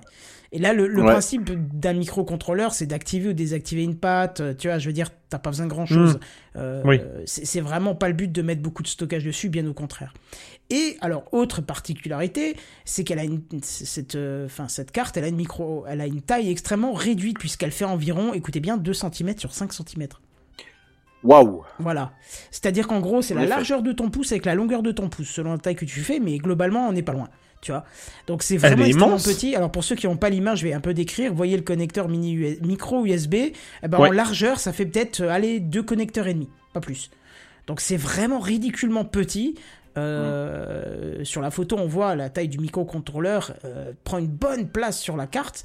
Et on le sait, ce type de microcontrôleur est, est extrêmement petit de base. Donc on se doute que la carte n'est pas très grande non plus. Ça, c'est beau quand même. Hein. Ouais. Alors, je vais vous parler du prix direct parce qu'il fait rigoler un petit peu le prix.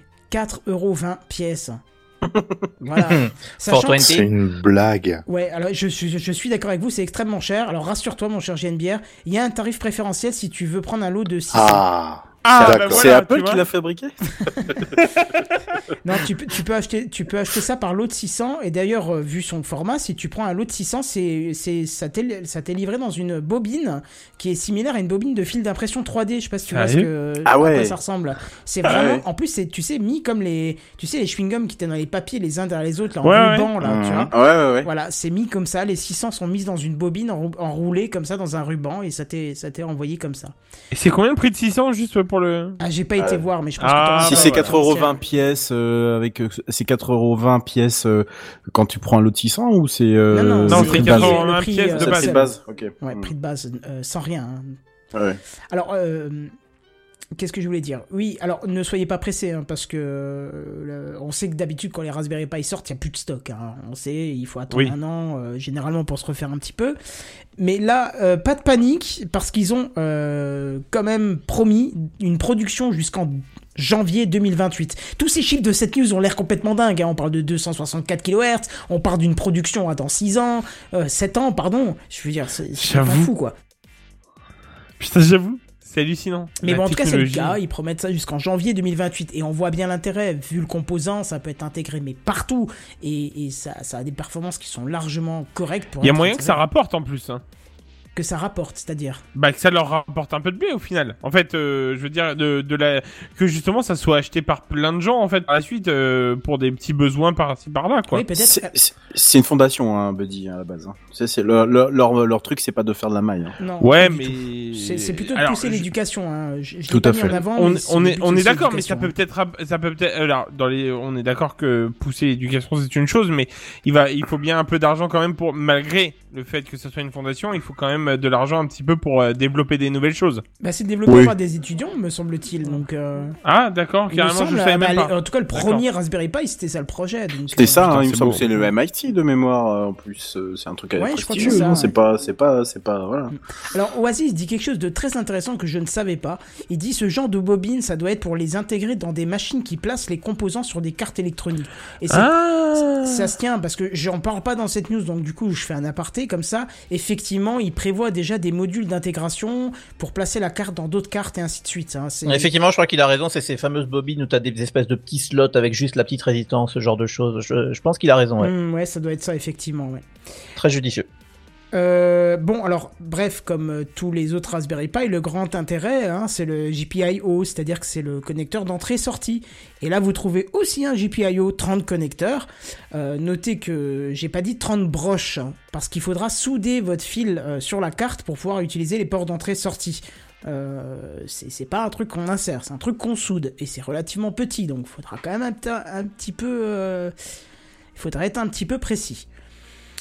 Euh, Qu'est-ce que vous allez retrouver? Alors vous allez retrouver des ports d'alimentation, bien évidemment. Vous allez retrouver des ports de masse, des ports de communication, même un port de monitoring système. Et chose vraiment intéressante pour ce type de, de contrôleur, quatre ports peuvent être utilisés en analogique. Ah Voilà, donc de quoi générer de... Voilà, c'est bien, Analogique. De l'audio. C'est c'est intéressant pour générer de l'audio. Alors nous, oubliez, hein, avec euh, 264 kilooctets euh, de, de RAM... Qu'est-ce que tu vas générer comme audio? Bah du mono.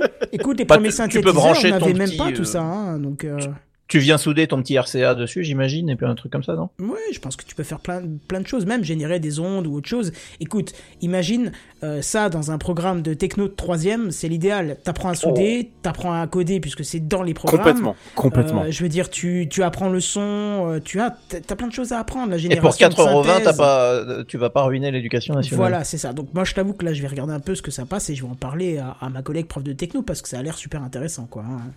Mm. Autre énorme avantage de ce petit bijou, c'est que vous pouvez l'alimenter à partir de 1,1 v- 1,8 volts et jusqu'à 5,5 volts, ce qui vous permettra de le faire tourner sur euh, deux piles euh, AA, si, si vous avez des piles, une pile grosse en lithium, ou alors sur de l'USB euh, si vous avez envie, quoi. C'est- Est-ce que Ça, c'est pas merveilleux, quoi la C'est quand même bordel, monstrueux la différence. Ah, ouais, c'est ce que si. j'allais dire. C'est monstrueux la différence quoi. Ouais. Alors, niveau programmation, il va se programmer en C ou en C++, ou encore en MicroPython. Euh, MicroPython, c'est en fait une version allégée de Python 3, mais vu le- Ah. la carte, euh, t'as pas besoin de toutes les fonctions, quoi. hein. Non. déjà, j'espère que juste le, le- le- la console fonctionne déjà. euh, Enfin, sur ça. Enfin, je suis même pas sûr. Qu'est-ce qui fonctionne dessus finalement Comment ça Qu'est-ce qui fonctionne dessus? Bah, tu sais, tu programmes ça dans un logiciel sur PC, et après tu Ah oui, l'envoies oui, dessus. d'accord. Et Et tu ensuite, tu envoies, tu l'injectes envoies le programme. Oui, directement. oui, oui, Ça marchera comme Arduino, Ouais, ouais. hein, je suis quasi sûr que Ouais, c'est- ouais. ça va Oui, marcher oui, oui, pareil. oui, hein. Ouais, tu programmes et puis euh, il fait ce que tu. Voilà, tu t'envoies dans, faire. dans Ouais. une RAM, dans une ROM, Mm. pardon, euh, Mm. dans une Ouais. EPROM, je pense. après, ouais, euh, EEPROM, ouais. Voilà, et puis après, ça va faire ce que tu, ce que tu lui mets dans le code, tout comme un Arduino, quoi. Mm. Bon, voilà, je sais que... tu, tu, parlais justement, excuse-moi de te couper, mais tu parlais justement de l'intérêt au, au- au- pour les troisièmes, mais il me semble, de- enfin pour les, le- les filières, euh, pour la, la- les profs de techno, Ouais. mais il me semble déjà que euh, en filière technique, voire même en filière générale, ils apprennent Non, mais, euh, le Python, il me semble hein, Le- déjà. le- oui, oui, mais ça, de toute façon, il n'y a pas question de général ou technique, il commence déjà en cinquième. Ouais, oui, oui. Et il faut savoir que l'Arduino est largement implanté dans les programmes scolaires. hein. Ils ont tous des petits robots, des petits machins qui, qui doivent programmer et Ouais, faire ouais, dedans. d'accord. quoi. Alors je te dis pas que c'est une réussite, parce qu'à ce niveau-là, il faut quand même déjà un peu sortir du lot pour bien s'amuser avec, mais il y a quand même euh, deux trois élèves qui peuvent faire des choses super sympas avec. hein, donc euh, voilà, c'est très intéressant en tout cas. Bon, je sais que je vous l'ai déjà vendu, hein, mais il va falloir quand même attendre le 1er février en France pour se procurer. Donc, au 1er février, c'est dans 11 Bon, c'est dans 10 jours. Voilà, Ça, ça doit être hallucinant la, pro- la production qu'ils ont dû lancer quand même pour le lancer en bobine de 600 par exemple. Quand même, ils ont dû lancer une belle production. hein. Ouais, mais regarde, t'as pas grand chose sur la carte. Regarde, t'as. Ouais, ouais, non, tu mais peux je compter sais, les je sais, résistances à mais- l'œil, euh, t'as assez de doigts pour compter Ah. le, le- Ouais, t'as assez de doigts pour compter les résistances qu'il y a dessus. euh, Ouais, t'as ouais, non, mais on est d'accord. Non, non, mais ça c'est clair. Mais je veux dire par là, c'est quand même euh, justement, tu te rends compte, euh, justement, enfin pour ça, euh, ils ont balancé une, un- une production énorme en fait pour un petit truc qui va qui va aider tout le monde en fait euh, sur euh, au final. Hmm. Ouais, franchement, c'est cool. Et j'ai oublié de dire aussi, il y a un bouton poussoir dessus. Voilà, je pense que ça va être pour le reset ou. Enfin, Ah peut-être ouais. que tu peux le programmer, j'en sais rien. Mais en tout cas, il y Hmm. a un bouton poussoir dessus. Alors, il y a un connecteur. Je ne sais pas si c'est un micro USB pour l'alimentation. J'ai pas réussi à trouver l'info. C'est marqué USB euh, sur la carte, mais je ne sais pas si c'est un port que tu peux exploiter ou s'il est vraiment dédié, euh, s'il est vraiment dédié à l'alimentation. Bien que je pense bien que ça soit ça. Mais euh, euh, j'ai pas trouvé l'info en tout cas pour l'instant. C'est sorti vraiment en fin d'après-midi, donc euh, moi j'ai fait ça à 6 heures là. Bref. Oui, d'accord, d'un tracteur. Non, non, non, mais il faut être là en live pour comprendre. J'ai- appuyé, sur, j'ai appuyé sur le bouton en même temps que j'ai rigolé, c'est parce que Monsieur euh, Monsieur Redscape a décidé. En même temps. Bravo, quoi. voilà. Désolé. mais- Bon, en même temps, il, il- il nous écrit visiblement de, de, de l'appareil que Ouais. JNBR a présenté ses Ouais, Voilà, ça, c'est ça. Bon, alors, comme je vous disais, 1er février en France pour vous le procurer euh, chez QB, euh, qui est déjà un revendeur de Raspberry Pi, ou chez Elector, qui est un revendeur électronique très connu aussi. Alors, qui est intéressé parmi vous? Euh, bah, moi, honnêtement, je suis pas intéressé particulièrement parce que je sais pas l'utilité que j'en aurais là tel quel, mais euh, je suis intéressé, hypé sur ce qui va être possible de faire en fait, c'est surtout ça. Enfin, Moi, j'y vois voilà. une application euh, du côté de la domotique. Il y a Eh ben, peut-être quelque chose à exactement. faire. Hein Exactement. Ouais, ouais, ouais, sachant bien que sûr. ça gère Franchement, le il y a Python, peut-être, en euh, domotique, tu ouais. peux interfacer des choses que tu ne pouvais pas utiliser avant, quoi. Ouais, ouais, non, mais c'est c'est clair. c'est- c'est à étudier. Et puis, voilà, je, je suis sûr que dans les premières semaines, tu auras des milliers de projets qui vont fleurir sur le C'est net ça. et qui vont te donner des idées. Et voilà, quoi. Bref. Voilà pour moi. Eh ben, on va laisser la parole à- Benji, qui n'a pas encore euh, beaucoup parlé ce soir, mais ça va être ton tour, ami. Alors, c'est bien, je me suis fait chier à redimensionner l'image pour que ça se voit bien en live et j'ai oublié de faire transition, ce qui fait qu'on n'a pas vu euh, modifié. Bah fais-le maintenant. Voilà, super, magnifique. Allez, Eh ben Benji, voilà. c'est à toi. Benji. Et oui, et cette semaine, bah, j'ai décidé de citer mes sources parce que j'avais envie de vous parler d'un article de The Verge qui est sorti cet après-midi. Donc euh, Oh, ça me dit quelque demande chose. Je- je sais. citer cette source. La Ouais, oui. c'est ça. Euh, Voilà, et ben voilà, voilà. Voilà. J'ai toujours trouvé ce nom. Ah, oui, enfin, thématique, hein. Alors, outre anglais, ça le jeu de mots rigolo, ça, ça reste un site euh, high-tech, euh, ma Ouais. foi, fort sympathique. Oui, qui est, ouais, euh, bien en plus, ils Ah, ont une, euh, une chaîne YouTube qui est super sympa. Enfin bref, c'est un Comme, bon euh, média. Comme Ars. Technica, d'ailleurs. Et, euh, Ah, c'était et bref, formidable. voilà, j'avais envie de les citer parce que j'étais un petit peu en, pour, euh, pour être parfaitement honnête aujourd'hui, j'étais en perdition de news, j'avais rien du tout, j'étais à sec. Et ils ont sorti cet article qui est, euh, ma foi, fort intéressant. Et euh, on, on en a parlé un petit peu en introduction, on va parler de monétisation et de podcast. Ah, Et alors pourquoi on parle de ça? Bah, Cet article en fait qui est sorti, euh, c'est une enquête qu'a mené le site auprès de podcasteurs qui sont hébergés sur euh, Spotify euh, via la plateforme Encore et qui nous révèle quelques modes de fonctionnement, notamment autour de la fonction de publicité ou comme ils l'appellent de sponsoring des émissions de podcast. Alors bon, on, on connaît bien ça aux États-Unis, la publicité dans le podcast est assez assez présente. Euh, et, euh, et je pense que c'est un sujet qui va qui va bien nous exciter tous les autour de autour de cette table virtuelle. Euh, donc ce que je vous propose, c'est que je peux je vais je vais faire un peu le tour de l'article rapidement. Euh, je, je sais qu'il y a beaucoup de textes, mais ça va aller assez vite. Oui, on va te Et puis, avant de s'énerver. et, et puis après, on peut, on peut lancer le débat Ouais, parce ouais, qu'il y a, il y, a, il y a des choses intéressantes à, à en dire. Alors rapidement pour le contexte, hein, vous, vous en souvenez peut-être. hein, nous autour de la table, on s'en souvient parce qu'on suit un peu l'actualité liée au podcast. Euh, mais pour vous auditeurs, euh, c'était euh, il y a deux ans environ, en février 2019, euh, Spotify a racheté la plateforme de création de podcasts Encore. Et Encore bah, existe toujours. Hein, elle fonctionne maintenant comme une sous-division de Spotify qui est dédiée au podcast. En gros, encore, c'est une plateforme donc qui vous offre un outil d'enregistrement et de montage simple, c'est-à-dire qu'on peut enregistrer même avec son micro de téléphone et puis on, fait trois cuts, etc. Euh, un outil de mise en ligne et de distribution de vos épisodes et, euh, et aux États-Unis, on va, c'est de ça qu'on va parler. Il y a un outil qui s'appelle Encore Sponsorships. Euh, qui vous promet de monétiser votre podcast afin de toucher la podcast monnaie tant désirée. Parce que Kenton espère, c'est ça? C'est ça, mais ça intéresserait qui de faire du podcast sans tirer de revenus, franchement? Je, je, je vous le demande. je vous le demande. Franchement, euh, ouais, non mais ouais. Et du coup, bah, c'est cet outil qui nous intéresse parce que selon l'enquête qui est menée par The Verge, euh, bah, il y aurait quelques défauts malgré ce que dit Spotify. Alors, je, je vous présente rapidement. Donc, dans la théorie, euh, donc quand vous êtes dans l'outil de sponsoring de Encore, euh, les annonceurs sont automatiquement attribués à un podcast en fonction de la cible démographique de, l'émission. Donc, on vous dit, hop, tel annonceur irait bien avec votre émission, etc. Et en gros, les podcasteurs ont plus qu'à euh, choisir l'annonceur, à lire l'annonce dans leur émission, euh, genre ce podcast vous est sponsorisé par blablabla, et à la fin ils encaissent l'argent. Donc ça paraît comme une belle théorie hein, pour des petits podcasteurs notamment euh, qui voudraient faire monétiser leurs émissions. Euh, et les podcasteurs euh, évidemment peuvent bien sûr décliner toutes les offres hein, qui, qui leur seraient proposées euh, si jamais ça leur plaît pas. Alors à l'époque encore, ils avaient fait grand bruit hein, de, de cette fonction de sponsorship en disant bah, que c'était la, la meilleure façon de monétiser des podcasts et que tout plein d'annonceurs allaient pouvoir entrer dans ce marché.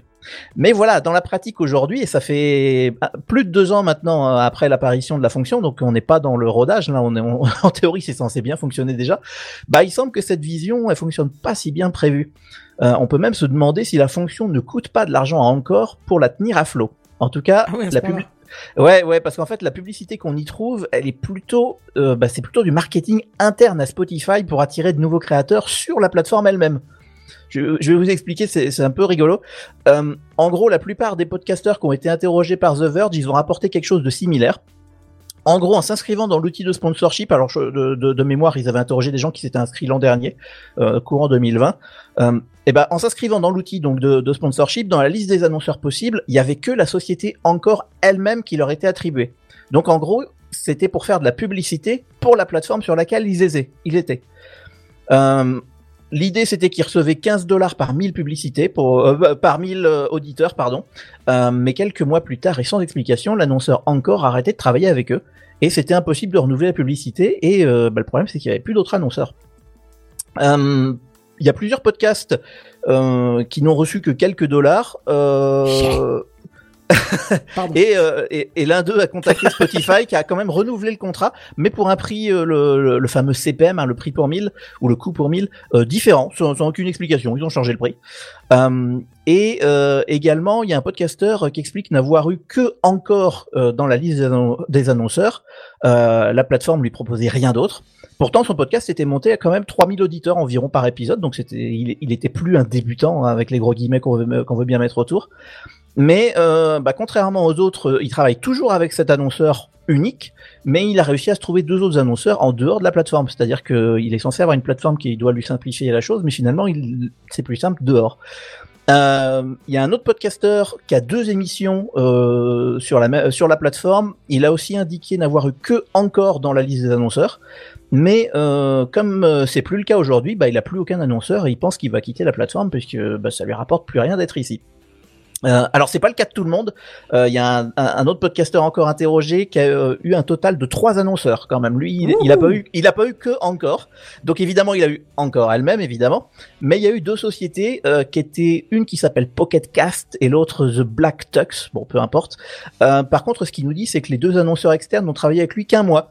Euh, et il y en a un des deux, Pocket Cast, qui a même pas payé le podcasteur. C'est encore qui a couvert les frais pour Oh, éviter merde. de laisser un impayé sur la plateforme. Donc, vo- donc voilà, vous commencez à bien comprendre l'idée. C'est en gros c'est le bordel ce- ce- cet outil. C'est-à-dire qu'ils font beaucoup de publicité pour euh, finalement pas grand-chose. Euh, Sérieux est-ce que c'est l'outil le problème ou c'est la, le, le- la pratique le problème? C'est ça le, la question? Alors voilà, ça on peut en- on, on pourra en débattre Ok, juste après. Euh, juste rapidement, donc voilà, vous comprenez, euh, vous, commencez à bien comprendre l'idée. Euh, L'outil encore sponsoring, euh, bah, il est promu comme la révolution de la monétisation du podcast, machin. Mais finalement, bah, c'est une grosse coquille vide dans laquelle bah, il y a aucun annonceur ou presque quoi, à part eux-mêmes. Et en fait, bah, les, les podcasteurs se voient proposer des annonces pour la plateforme en- encore elle-même, c'est-à-dire que c'est un cercle vicieux. Donc, les podcasteurs débarquent sur la plateforme, ils sont déçus par la plateforme, et la seule option qu'ils ont pour faire de l'argent, c'est de promouvoir cette même plateforme qui les déçoit, afin d'attirer d'autres créateurs qui eux-mêmes vont être déçus quand ils vont arriver. Donc vous voyez le cercle vicieux de la mort. Je trouve ça formidable. Et, euh, et puis bah oui, forcément, le, le fait que encore fasse sa propre promotion, bah montre quand même que la machine tourne pas exactement comme il faut, parce qu'en théorie, c'est plutôt, euh, ils devraient faire leur, leur pub ailleurs que chez eux, quoi. Euh, enfin, généralement, les modèles qui marchent, c'est comme ça que ça se passe. Euh, et, et c'est un peu inquiétant quand on sait que Spotify compte quand même sur la plateforme dans sa stratégie globale. hein. Ils ont fait beaucoup de pubs comme quoi euh, le podcast, le podcast, le podcast. Euh, alors euh, rapidement encore, ça reste un service qui est gratuit, euh, qui intéresse quand même encore un peu les podcasteurs, notamment ceux qui débutent, et ça augmente le catalogue de Spotify, hein, qui parle de 1 million de nouveaux podcasts en 2020, euh, dont 100 000 auraient gagné de l'argent. Alors je dis pas hein, s'ils ont gagné un dollar, je pense que c'est c'est c'est dans le c'est là-dedans. Hein. Mais quand on voit ce que rapportent les créateurs, bah on dirait que la plateforme encore Enfin, ouais, de, de ce qui rapporte au, pas en argent, mais de ce qui rapporte au journal The Verge, on dirait que la, que la plateforme encore, elle attire en gros les débutants. Ils gagnent pas d'argent, euh, la plateforme elle-même gagne pas d'argent, voire elle en dépense pour euh, faire sa propre promo avec euh, avec les créateurs. Et en gros, une fois que les podcasteurs atteignent un certain succès, bah, ils sont capables d'attirer leurs Bah propres annonceurs ça. dehors, et puis bah, ils se barrent tout simplement de la plateforme. Euh, donc voilà, avant de vous, de vous laisser la parole, voilà, c'est pour, pour cette petite enquête de The Verge hein, que je trouvais assez intéressante. Euh, je rappelle qu'il s'agit que de témoignages américains, hein, puisque l'outil euh, de publicité n'est disponible qu'aux États-Unis. hein, il devait être lancé aux États-Unis puis après ailleurs. Euh, Spotify espérait rentrer fort dans le monde du podcast et montrer comment faire de l'argent dans ce marché.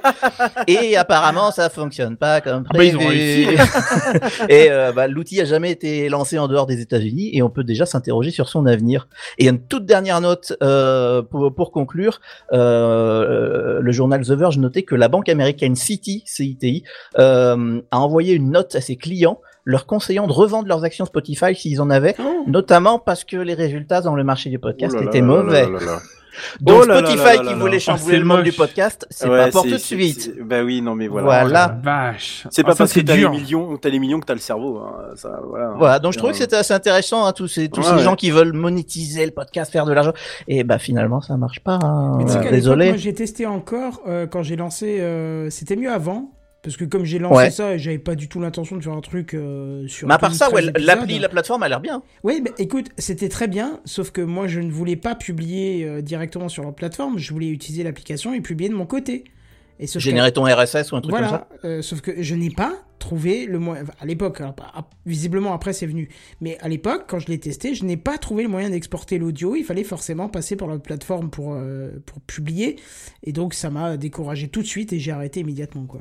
Ouais, Effectivement, de la Ouais. publicité qu'ils en font, c'est vraiment venez chez nous, on fait le, le RSS chez nous, ça va sur Spotify en gros, et c'est tout hébergé chez nous, etc. Enfin, j'imagine qu'il y a des options Ah. maintenant pour exporter, mais ils veulent tout garder quand même dedans. Bah, ils ont d'autant Mm. plus d'intérêt parce que s'ils veulent compter le nombre d'auditeurs pour euh, rémunérer les personnes euh, via Oui, il faut programme les de statistiques fiables, effectivement. Voilà, c'est ça parce que là par exemple Techcraft nous on est un- euh, impossible de dire combien nous nous écoutent en podcast parce qu'on est sur plein de plateformes différentes, on a des chiffres qui sont différents un peu partout et euh, en fait on peut même pas les cumuler parce que ça pourrait être très bien euh, il pourrait très bien avoir des flux euh, je sais pas comment il appelle ça les flux enfants ou je sais pas quoi enfin bref des, des flux qui reprennent nos épisodes sans qu'on le sache et donc il y aura des auditeurs qu'on ne connaît pas tu vois donc c'est Mm. encore difficile on, on, on avait pas mal discuté de ça avec Pof.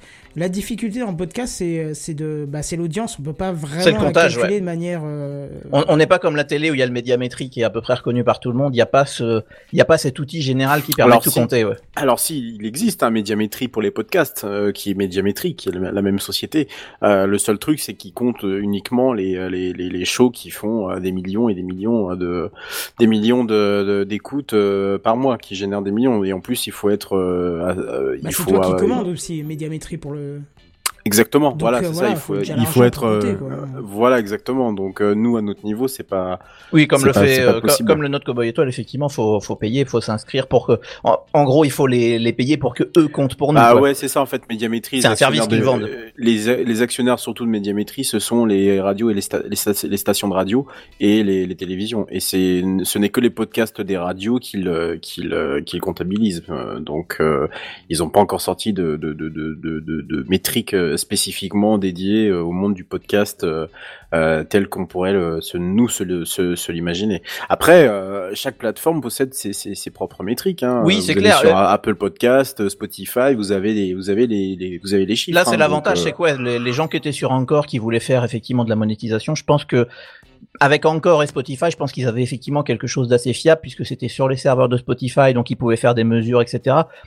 Mais je pense qu'effectivement, techniquement, ça, si- s'il y avait un chiffre fiable, je pense que, que le leur pouvait être, euh, pouvait être pas mal. Mais finalement, on se rend compte que bah, les annonceurs, on n'a rien à péter. Et ils ont, ils ont un avantage aussi en passant par Spotify, c'est qu'ils savent exactement si tu as vraiment écouté l'épisode ou pas. Oui, oui, et je Parce crois avoir vu passer des statistiques. Dans ce sens-là, tu vois. Tout à fait, j'ai vu passer des statistiques un peu comme à la YouTube où tu as le, le graphe de, la durée de ton épisode et tu vois si les gens ont décroché au bout d'une heure et tu vois que ça baisse, etc. Alors si tu avais ta publicité mm, à la fin, mais qu'à la fin il y avait plus que 30% de l'audience, du coup tu vas toucher que 30% de la publicité, Ouais, c'est ça le problème. Donc c'est adapté au- au- à l'audience qu'il y avait au moment où la publicité est passée. Si quelqu'un passe la publicité, ce que je fais à chaque fois sur YouTube, euh, et que ça fait un petit drop au milieu, bah effectivement le, le, le, le créateur est moins payé, je pense. Ouais, ça doit être ça, effectivement. Ah ouais, Mais enfin voilà, le- Honnêtement, j'ai encore euh, là cette semaine, j'ai trouvé que c'était tellement. Eh ben c'est pareil. Je me suis perdu sur Facebook euh, hier ou avant-hier sur les vidéos Facebook. Chaque vidéo, j'avais deux pubs. J'ai fait non mais non, non non, ça va pas être possible. Du coup, j'ai quitté le ah, non mais attends, Buddy, à la limite tu t'étonnes d'un truc où il y a même plus de quoi s'étonner, on le sait depuis des semaines, ça devient Oui, un mais- carnage sur la vidéo. non, non, mais, mais mais là oui, la c'est ça, en c'est fait. le podcast. euh, C'est le podcast c'est y a et c'est d'avoir de la volonté- pub, quoi. Ouais, mais en plus, il y a une volonté des créateurs d'en mettre partout, quoi. Je, Mm. je, je veux pas citer le nom du podcast parce que je l'aime beaucoup et ça me fait vraiment chier d'entendre ça. Mais il y a un podcast que j'aime beaucoup où le mec, il a dit une phrase au début. Il a dit Et si vous reconnaissez, s'il vous plaît, ne mettez pas le nom parce que j'ai pas envie de, de, de me les mettre à dos parce que j'aime beaucoup ce qu'ils font. Mhm. Euh, il a dit euh, Notre podcast n'a pas de pub. Si tu deviens Tipeee, le jour où il y aura de la pub, tu l'entendras si t'es pas tipeur. Et ça, ça, ça me. Franchement, ça me C'est- c'est froisse. honteux. Ça me C'est honteux. froisse parce que. Ah, c'est pas français, c'est honteux, Kenton, je suis désolé. Parce que, à la limite, euh, bah, propose deux flux. Un avec ta pub Oui. et un sans pub Bah si ouais. t'as envie. Mais si tu fais ça pour la thune, arrête de le faire, quoi. Putain, c'est honteux, quoi. Arrête de C'est le faire. franchement, mais comment est-ce qu'on peut avoir cette mentalité? C'est quoi, c'est un podcast euh, Non mais je donnerai ma- pas, né- je, je non, non, non, non, de je... non, J'ai pas envie parce que j'ai- j'aime beaucoup ce qu'ils font et j'étais un peu étonné par euh, cette phrase quoi, qui était euh, somme, somme toute dite avec le sourire, mais qui pour moi avait un contenu beaucoup trop violent pour pour le reste quoi. Enfin. Mais enfin moi voilà, je trouvais que c'était une news qui était intéressante, surtout aux États-Unis, parce que les États-Unis, bon, moi j'écoute pas mal de podcasts américains, effectivement au niveau pub ils matraquent hein, les salauds. Euh, et mais c'est effectivement en plus c'est tout le temps Ouais, l'animateur au- qui, qui qui fait la pub. Ouais, mais Benji, aux États-Unis, c'est le, podcast est déjà ouais. impl- voilà, les- le podcast est déjà implanté depuis très longtemps là-bas. Ah oui, oui, Euh, complètement. Ensuite, effectivement, euh, de la pub, ils en ils nous en mettaient déjà à l'époque. Non, mais tout à euh, fait. Mais justement, c'est là que c'est intéressant parce que voilà, le podcast euh, on sait qu'il y a de la pub, mais Spotify arrivait avec ses gros sabots en disant "Regardez, nous on va vous montrer comment on fait." Et finalement, bah ils sont en train de se planter et ceux qui voulaient faire de la pub et qui en faisaient déjà de façon indépendante peuvent continuer à le faire de façon indépendante sans passer par Spotify. Ceux qui en faisaient pas continuent à pas en faire. Et finalement, on, on- va dire que les petits gagnent contre les gros, que ça soit les petits qui veulent se monétiser ou les petits qui veulent pas se monétiser, les deux ont gagné en fait. Et il y a juste le gros qui est arrivé au-dessus qui a dit moi je vais vous montrer comment on fait et puis en plus je vais prendre mon pourcentage qui lui euh, bah du coup s'est planté. Moi je trouve que c'est une petite victoire pour les petits créateurs et ça me ça me fait plaisir que que ça arrive dans le monde du podcast. Ouais, c'est- un peu triste quand même, hein, ce qui est en train de Ouais. venir, quoi. Et, et plus le temps passe, et plus ça devient euh, important, et, et c'est triste parce que, après, il il y, a un truc, c'est que je n'ai jamais rencontré une personne qui dit ouais, chouette de la pub. Tu vois Non. Et, et, et donc, enfin, c'est peut-être très français, mais. Mais les Français n'ont pas envie d'entendre de la pub. Euh, Il y a un truc qui me révolte, je crois que ça va faire trop quatre fois que je le raconte, mais je le raconte encore une fois, c'est qu'avec le HomePod mini, je, je, je, je dis tous les matins, euh, donne-moi les dernières infos. De base, il te donne les infos de France Info, donc t'as tes infos, ça dure une minute, une minute trente, c'est un résumé. Généralement, ça date de 20 minutes avant, euh, quand ils ont Ouais. généré le fichier. Et en fait, quand tu cherches la doc euh, là-dessus, il te dit qu'en fait, c'est un podcast qui est généré par la chaîne de radio, qui met à dispo et que Siri va servir. Ok. Et j'ai, je suis tombé sur une doc qui dit, euh, bah, tu peux aussi demander à Siri les podcasts, euh, enfin, le podcast info d'une autre, euh, d'une autre radio. Il suffit de dire le nom de la radio et après, ça reste, chaque fois que tu redemanderas juste les infos, il restera sur cette radio que tu as choisie. Eh ben, j'ai essayé parce que, bon, on avait discuté, hein, parce que j'aimais bien Europe 1 à l'époque. Eh ben, Mhm. ça a commencé par une pub. Et ben j'ai dit non, je reviens sur France Info, tant pis, même si je préférais le contenu d'Europe 1 à l'époque. Eh ben non, non, non, c'est, je, je peux pas le matin dès que je me réveille dire donne-moi les infos et ça commence par une pub pour un truc de merde. C'est, c'est, cette planète elle est foutue quand t'entends ça, t'as envie de la faire cramer quoi. Enfin, je sais pas, c'est, non mais Ça, c'est, j'avoue que non, non, mais je suis d'accord avec toi, mais parce que sur Google, c'est la même chose en fait. Euh, C'est de base, c'est France Info. T'as un petit podcast si tu le souhaites, euh, enfin le même que toi, quoi, du coup. Et euh, si tu changes, c'est pareil, t'as de la pub. Bah, Voilà. tu parlais de, tu parlais euh, Kenton du fait que les, les Français euh, n'aiment pas n'aiment pas la pub, n'aiment pas écouter la pub. Il n'y a qu'à voir le, le, le tollé général euh, qu'il y a eu au- autour du fait que euh, Radio France et notamment France Inter allait inclure euh, allait inclure de, de la pub, de la pub qu'ils incluent euh, déjà maintenant, euh, pour comprendre que euh, effectivement on n'arrive pas à mélanger en France ce qui est du domaine public alors que c'est totalement admis dans d'autres pays. Alors pas, pas spécialement dans les pays dits francophones, parce qu'il me semble Benji, tu, me corriges si je me trompe, mais que euh, sur la radio euh, euh, suisse romande, il, il doit pas y avoir de, de, de, de plus de pubs que ça. En tout cas, je pense pas. On est un petit peu matraqué quand même. euh. Sur la RTS Ah oui, oui, euh, nous on La a radio, hein. on, la, on la a première, hein, la première, la couleur 3 et Ouais, euh, ouais. je sais plus. Il y en a, il y en a, enfin, ouais, effectivement. Ah donc il y a- donc y en a mais bah, alors donc si c'est correctement admis ailleurs euh, en France ça a fait un tollé général parce que ils allaient mettre de la pub sur euh, alors pour l'instant il y en a que sur France Inter vaisseau amiral du groupe, mais ça fait un, tollé général. Et je me souviens très bien parce que j'avais eu cette discussion avec euh, le, directeur des euh, euh, des relations presse et multimédia de France Culture que j'avais invité dans, dans, une dans un de mes podcasts à l'époque et qui me qui me disait que c'était une honte d'avoir de la de la pub sur une station publique. Donc vous voyez les mentalités étaient les, les mentalités je pense pas qu'elles ont changé aujourd'hui. Les mentalités étaient je vous parle de ça ça devait faire il y a il y a peut-être trois ou quatre ans que je l'ai invité dans mon émission. Donc les mentalités ont clairement pas changé et euh, on n'est pas prêt euh, on n'est pas on n'est pas prêt à ça quoi. Et c'est pareil du coup pour le podcast. Après- et c'est encore pire même pour le podcast. On- voilà, on peut reconnaître deux choses. C'est que quand c'est une chaîne de télé ou une chaîne de radio, ils ont besoin de financement et ça, à la limite, bah, t'aimes pas, t'écoutes pas. Ok. Mais dans le podcast, on le sait, euh, on peut faire du podcast avec euh, ton smartphone et le kit euh, Manip que t'as dedans. Certes, ça sera pas la plus belle qualité, mais tu pourras faire quelque chose de Oui, tu qualitatif. peux. Et on est des amateurs, c'est pas notre boulot. Voilà déjà, et même si ça devient ton boulot, propose aux gens de te financer, c'est une chose. Tu peux dire, je lance un pas, pas, pas. Mm. Tu sais, t'as Mm. des projets où tu, tu, tu mets ton projet et on te finance. Regarde Mm. un truc, euh, euh, un truc qui avait été fait, par exemple dans les sondiers, il y a Aurine qui avait eu son, sa carte son, qui avait lâché. Il avait proposé aux gens de l'aider pour la financer. Bah, c'est très correct. Il a pas fait un Tipeee ou autre chose. Il a proposé un projet défini, tu vois. Il a, et il a eu ce qu'il voulait et, et voilà. Et ça, je trouve très propre, très classe. Ce mais effectivement, il y a plein, il y a plein de modes de financement individuels et, euh, et ça passe pas par ces grosses boîtes euh, qui pensent révolutionner le monde quand elles débarquent dans des marchés qu'elles connaissent Mm. pas et ça fait, ça fait du bien. Euh, juste avant de transitionner, je vois que le chat nous parle beaucoup d'applications de podcasts inspirants. Je ne sais pas de qui il parle. Je, je ne vois pas du tout. euh, de- Sûrement une application qui s'est aussi vautrée. euh. Enfin bref, en tout cas, on peut se féliciter que le monde du podcast tienne bon et euh, on peut vous rassurer, TechCraft est Nous serons 100% sur le sans front. publicité, gratuit et je reprendrai bien un Coca-Cola. Ouais, Quelqu'un veut, quelqu'un veut une Bah, j'ai Grimbergen bien aller chercher apparemment. Voilà. Oh merde Désolé, désolé, je grave. pensais que grâce à SudVPN, je, je En pouvais avoir cas, une connexion euh, lointaine. Sud oh, pardon, je me suis euh, trompé. Mince, mon Merci dernier de le iPad est tout en forme là. En tout cas, pour ce prix modique euh, que, que j'ose dire gratuit, euh, vous avez déjà eu deux heures d'émission et je crois que c'est pas fini puisqu'on a le temps pour quelques brèves. Sur. Pornhub. Et c'est les news Ouais, bien sûr. en bref. Alors attention, c'est parti. C'est les news en bref. Ah bah c'est moi, tu vois, c'est ça quand je Ah, bah dire, oui. bah oui mais tu sais j'ai aussi le- le- les images à passer et tout. Euh, Ouais. Je cherche mon truc news en bref, il est là, voilà, je fais transmettre. Alors moi, je pense qu'il s'est passé. Qu'est-ce qui s'est passé le 11 janvier, euh, Kenton euh Eh ben, Ah oui, qu'est-ce qui s'est c'est- passé? C'est marrant parce que tout s'enchaîne. J'ai l'impression que c'est moi qui ai provoqué ce bordel. Parce que je, je- je répète depuis deux semaines à Redscape que suite à sa bonne idée de promouvoir DuckDuckGo, euh, on n'a pas été payé pour, je précise, au sein de Ouais. notre émission, j'y suis passé et j'y suis resté et j'y suis encore après 3-4 semaines. euh, de temps Cool, en temps, je fais le petit slash G quand j'ai pas de résultat euh, satisfaisant, bien que je dois avouer que c'est très rare. Vraiment très rare. Euh, mais toujours, euh, toujours est-il que là, le 11 janvier, DuckDuckGo a enregistré plus de 100 millions de requêtes en un jour pour la première Ouais. fois de son Je histoire. pensais pas que t'avais une communauté aussi forte, euh, Ouais, moi, Kenton, quand même. J'allais dire effectivement, je savais qu'il y avait du monde qui écoutait TechCraft. Euh, mais quand même. Mais- Techcraft a- a entièrement euh, euh, été Ah. sur DuckDuckGo et c'est ce qui a fait dépasser les C'est- 100 millions. Écoute, euh, Kenton, je, je- peut-être que pour toi c'est une insulte, mais je pense qu'on peut dire que tu es un influenceur à ce niveau-là. Oui, Euh, ah bah là, à ce niveau-là, oui. Hein. c'est euh, c'est chaud, là.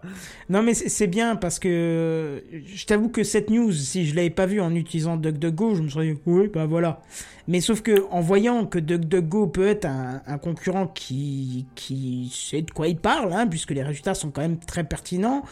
euh, je trouve que c'est intéressant de voir que 100 millions de requêtes en un jour. Euh, et je profite qu'on ait nos auditeurs euh, en live qui sont un peu plus nombreux que d'habitude et ceux qui nous écoutent en différé, faites le test. Testez, euh, franchement, testez un, un autre moteur de recherche, ça peut. Ouais. Je dis pas que c'est mieux, hein. Je, je- c'est pas ce que j'ai dit. J'ai pas, pas dit que. DuckDuckGo est mieux que Google, loin de là. Mais ça peut faire l'affaire pour les 98% de vos utilisations. Et c'est pas plus mal de, de favoriser aussi euh, euh, ceux qui sont à côté. Pas parce que je veux cracher sur Google, non, parce que je m'en sers et c'est très très bien. Mais parce que favoriser euh, euh, la concurrence, c'est aussi favoriser la compétition entre eux. Et donc euh, peut-être euh, calmer les uns et les autres quand ils piquent nos données, ou peut-être euh, mettre, euh, mettre plus de paquets dans euh, des trucs innovants dans la recherche ou autre chose. Enfin voilà, ça, ça booste de toute façon la créativité quand il y a de la compétition euh, et de la concurrence. Donc n'hésitez pas à tester. Et, et si vous êtes déçu, revenez sur ce que vous avez l'habitude d'utiliser. hein. On n'est pas comme ça, hein. ça c'est pas le problème. Mm. Mais Vous pouvez revenir sur Yahoo à n'importe quel moment. C'est ça. pas- Oui, bien sûr. Exactement. Olikos. C'est les news en bref. Ah, aujourd'hui je fais que des chiffres, hein. Que des chiffres. Euh, Les 264 Le kilos. mignon, le mignon. C'est ça. Et là, il y en a un peu plus que le million, parce qu'il y en a 200 millions d'abonnés. Et c'est Netflix qui annonce avoir dépassé, pour la toute première fois de son histoire, les 200 millions d'abonnés payants à travers le monde. À savoir qu'il reste euh, premier. Euh, alors, j'ai plus les chiffres exacts en tête. Il y a derrière, il y a Prime Vidéo. Euh, derrière, il y a Disney. Et encore derrière, euh, loin, loin, loin, loin, loin. Mais dis pas qu'il va derrière. voir Ouais, même ça. avec des effets sonores. C'est ça. Il y a Apple TV Plus avec 3% du marché. Oh, Je pense putain. Alors, que c'est grâce et- à leur un an offert parce que sinon. ils Ouais, j'allais dire ils étaient ouais. à 2%, mais depuis que t'as acheté ton iPhone, ils sont passés Et, à en- 3%. et encore, loin, loin, loin, loin derrière, il y a euh, comment il s'appelle là, le truc de France Télévisions là, putain. Ah, il était même pas euh, dans Salto. Son... Non, il était même pas dans euh, le. Salto. Ah, il était Voilà. France Télévisions, TF1, Il a- M6, hein, attention. Il a, il a 0,00001% du marché. Non, après, ce serait idiot de l'inclure parce que c'est pas tout à fait le même service. En Non, plus, il c'est est pas la même trop chose. jeune pour peser dans la balance. hein. Ouais. Donc voilà. Donc C'est un nombre d'abonnés. euh. Pardon, je t'ai coupé, tu me disais Non, j'allais dire, euh, effectivement, ils ont beaucoup d'abonnés, euh, dont, euh, en fait, on, on peut l'appeler Thierry, hein, il est tout seul. Voilà, J'ai c'est tout. compris là. Non, c'était pour, pour dire, il y a un abonné, il s'appelle Thierry, voilà. Ah, d'accord. Non, mais pour revenir sur Netflix, c'est vrai que euh, j'entends souvent des gens qui disent Oh, c'est pas trop regardé, je crois qu'on a fait le tour et tout. Mais je trouve qu'en fait, non. T'as toujours Je des fais- choses. Tu- fais jamais le tour, hein. Ouais, Hein. c'est ça. Et même D'ailleurs- Amazon Prime, je me suis surpris à regarder de plus en plus de choses dessus. Ça devient tout doucement intéressant quand même. D'ailleurs, en parlant de ça, je fais juste une petite tirade là. Je prends parce que je viens d'y repenser par rapport à ta news en bref. C'est les news en bref. Euh, Netflix, en fait, à proprement parler, ils viennent de sortir une nouvelle euh, fonctionnalité, encore une, hein, où en fait t'as une, euh, t'as un truc aléato- un symbole aléatoire. Et grosso modo, là où ils te proposaient le direct, là, on en avait parlé il y a quelques semaines sur Techcraft. Écoutez les anciens épisodes si vous voulez savoir. Euh, du coup, euh, ils ont, là, ils, ont, ils viennent de sortir un logo aléatoire. Et en fait, tu cliques dessus, ça lance un épisode aléatoire de n'importe quelle série. Voilà. Ouais, mais. Euh, aléatoire dans la série. Non, non, non, Ah oui, non. voilà. Parce que j'allais dire, que si t'as l'épisode 8, euh, Non, non, non, chaud, non, ça te sort, ça te sort un épisode, pardon, oui, je la refais, excusez-moi, je l'ai mal sorti. Ça vous sort un, la- une série aléatoire, et après, ça prend par rapport à là où vous en êtes. Par exemple, si vous avez recommencé à regarder la série, ça va vous prendre la série que vous avez commencé. Mais si c'est une nouvelle, hop, épisode 1. ah, Voilà. intéressant. Intéressant. Et ça, Mm. ça- et ça, je pense que, et j'ai- alors moi, je l'ai pas encore vu chez moi, la fonctionnalité, mais je l'ai vu la dernière fois chez mon cousin, et honnêtement, euh, j'ai fait, eh, cool. Ouais. Et lui, par contre, il a dit, eh, c'est de la merde. Je, ça m'intéresse Ouais, pas. je et pense là, que j'ai si fait, tu tombes mal la première fois que tu le testes, c'est fini. Elle est cramée l'option. Oui, c'est ça. ouais, c'est ça. Mais, mais par contre, je posais la question, est-ce que c'est le premier épisode de la série? Finalement, en y réfléchissant, euh, il y a des séries dans lesquelles ça peut s'adapter de le prendre dans le désordre. Je pense qu'ils ont Friends, par exemple, les sites comme ça, Ouais. où tu peux prendre n'importe quel épisode, on s'en fout en fait. Oui, Ah, surtout que si tu commences Friends par le premier épisode, t'as pas trop envie de regarder la suite. T'as peut-être pas trop euh, envie, c'est ouais. pas ils faux. sont- ouais. Donc euh, peut-être que l'intelligence euh, va plus loin. Ouais. C'est les Bref. news en bref. Euh, ouais, euh, comme dirait l'autre. Euh, des, Des éditeurs, des, ouais, encore des chiffres, des éditeurs de jeux qui se prennent des amendes dans la figure pour blocage géographique. Euh, je vous explique euh, rapidement, en gros, le truc. Euh, la Commission européenne explique que Valve et les éditeurs ont restreint les ventes transfrontières de certains de certains jeux vidéo sur PC sur la base de la localisation géographique des utilisateurs au sein de l'espace économique européen, européen, pardon, se livrant ainsi à des pratiques dites de blocage géographique. Euh, ça concerne une centaine de, jeux euh, sur PC. Euh, ça concerne surtout des éditeurs divers et variés, pardon, comme Bandai Namco, Capcom, Focus Home, Koch Media ou encore Zenimax. Et surtout, les blocages géographiques avaient pour mission de d'empêcher les consommateurs d'activer des jeux vidéo sur PC vendus par des distributeurs, des éditeurs, par les distributeurs des éditeurs, pardon, soit sur des supports physiques comme des DVD, soit par téléchargement, et d'y jouer. Et donc, une enquête euh, avait été ouverte par la Commission européenne il y a quatre ans. Euh, donc, les amendes sont de cet ordre-là. Focus Home récolte 2 888 000 euros. Zenimax 1 664 000. Euh, Koch Media 977 000 euros. Capcom 396 000 euros. Euh, et Bandai Namco euh, 340 000 euros avec une remise de 10 à 15% selon s'ils ont coopéré ou non avec les autorités. Par contre une amende en promo, quoi. Par, Ouais, par, contre, euh, par contre, le, le, le, le, le, le bonnet d'âne de ce petit groupe, c'est Valve qui, ne, qui a choisi de ne pas coopérer avec la commission. Ouais. Et du coup, 0% de remise et 1,6 million à payer. Oui, mais ils Caché. vont, les, ils- ils vont les payer, ils s'en foutent, je pense, euh, tu vois, si je peux me permettre. Donc, euh, donc, euh, donc, euh, donc, euh, voilà, c'est, c'était la petite news euh, un peu rigolote que j'ai trouvée ce matin. Je, je, voilà, enfin rigolote, non, non, c'est pas rigolo parce que on parle quand même de, de blocage de, de, de, de, jeux sur, euh, de jeux sur PC. C'est complètement idiot. C'est complètement, voilà, c'est comme les DVD zonés. Ça à l'époque, c'était vraiment un, un truc à la Oh. Mais là, là, là, c'est d'une autre, c'est encore, c'est encore pire, je pense, que les, les, les, les, les DVD zonés, quoi. Donc, euh, un petit coup sur la Commission européenne qui, qui vraiment euh, aime bien taper, aime bien distribuer des amendes depuis depuis l'année 2020. Non. C'est assez terrible, quoi. Euh, dès qu'ils dès qu'ils voient un- quelque chose qui cloche, un, comportement antitrust, n'importe quoi, allez, pan Ouais, j'allais dire, l'Union Européenne en ce moment, dans, dans le, le domaine Dans de la techno de façon ouais, générale, elle est chaude, mais à Ouais, ouais, c'est violent. Mais quand il y a du même, fric à prendre, hein, elle y va. hein. ils, ils ont Ouais, mis du temps mais à s'y mettre, mais maintenant ils sont dedans. Il n'y a pas de, il y a Ouais, pas de ouais, doute. ouais, Mais ouais, ils savent qu'ils payent ça. pas bien leurs impôts, alors ils essaient de récupérer comme ils peuvent. Hein. Ouais, oui, oui, oui, Ouais. oui, c'est vrai. Ouais, bah, surtout, on sent que le petite pensée pour Monsieur Jean-Claude Juncker, on sent que le luxembourgeois n'est plus à la tête de l'Union européenne, quoi. Il y a un petit peu de ça aussi. Allez, c'était le petit message. Bisous de- de Juncker, hein, pas de politique, mais c'était, ça, ça fait plaisir. Voilà, C'est toi qui le dis. Et je te laisse responsable de tes propos. Mais, mais- mais bien sûr. Bon bah voilà une émission. Viens qui- me chercher, je suis pas dans l'Union. Oui, bah Oui, pourra pas venir. hein. Il en a rien à foutre. Bon, très bien. Ce fut une très bonne émission, j'ai l'impression. On a échangé sur pas mal de choses avec plein de C'était chouette, et puis il y avait du monde, ouais. Et on ouais. termine pas Ouais. trop tard. Et on termine pas trop tard. Il y avait énormément de réactions dans les commentaires et ça, ça fait plaisir parce que ça nous permet d'interagir et d'être. Ah, le chat réactif, j'adore. Ouais, pareil. Ouais. Donc on va remercier tous ceux qui étaient là en live, euh, ceux qui étaient silencieux. Je vous vois, hein, je vais pas vous citer parce que j'ai la liste hein, dans le modérateur. On voit la liste. Ouais, moi aussi, il y a du monde. C'est ça. N'hésitez pas la prochaine fois à revenir à- à- à- pendant le live et à commenter. hein, comme ça, on interagit aussi avec vous. C'est bien sympa. Autrement, vous pouvez nous retrouver sur techcraft.fr. Il y a bien sûr le nom de tous les comptes. euh, C'était. euh, Je suis content que tu aies rajouté te à la fin parce que vraiment. euh, Oui, le nom de tous les comptes des gens Oui, qui interviennent oui, dans oui, cette oui. émission, vous pouvez les retrouver. On va pas faire le, le descriptif complet. hein. Vous allez sur techcraft.fr, catégorie les animateurs, et vous allez trouver tout ça. Et sinon, bien sûr, on se donne rendez-vous forcément la semaine prochaine, hein, puisque tous les jeudis, euh, on est là quand on peut. Mais bon, globalement, on est là On est quand là. même On est assez là, régulièrement. on est là. Eh, Est-ce qu'on en a manqué un cette année? Ah non, oui. Voilà. Bah non. Voilà, c'est vrai que c'est- une Non, façon vrai. de voir les choses, si on peut dire ça comme ça. Ah mince, on voulait faire un raid et en fait ça marchera pas. Bon, ben, je sais pas. Bah tant pis, on essaiera euh, la prochaine fois, je sais pas. Mais ah, oui. Recallbox, on peut mettre Recallbox, c'est très bien. Allez, on va Recallbox. tester cette fonction. Euh, je fais ça, ça, et puis dès qu'on on se sera dit au revoir, je balancerai la touche entrée.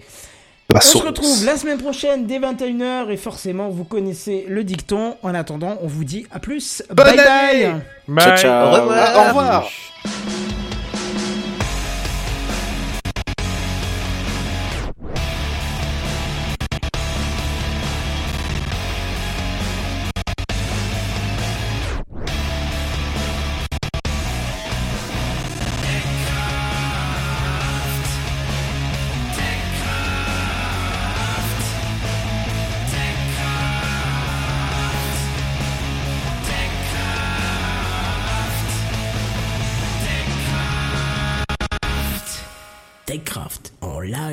Tous les jeudis dès 21h. Plus d'informations sur www.techcraft.fr.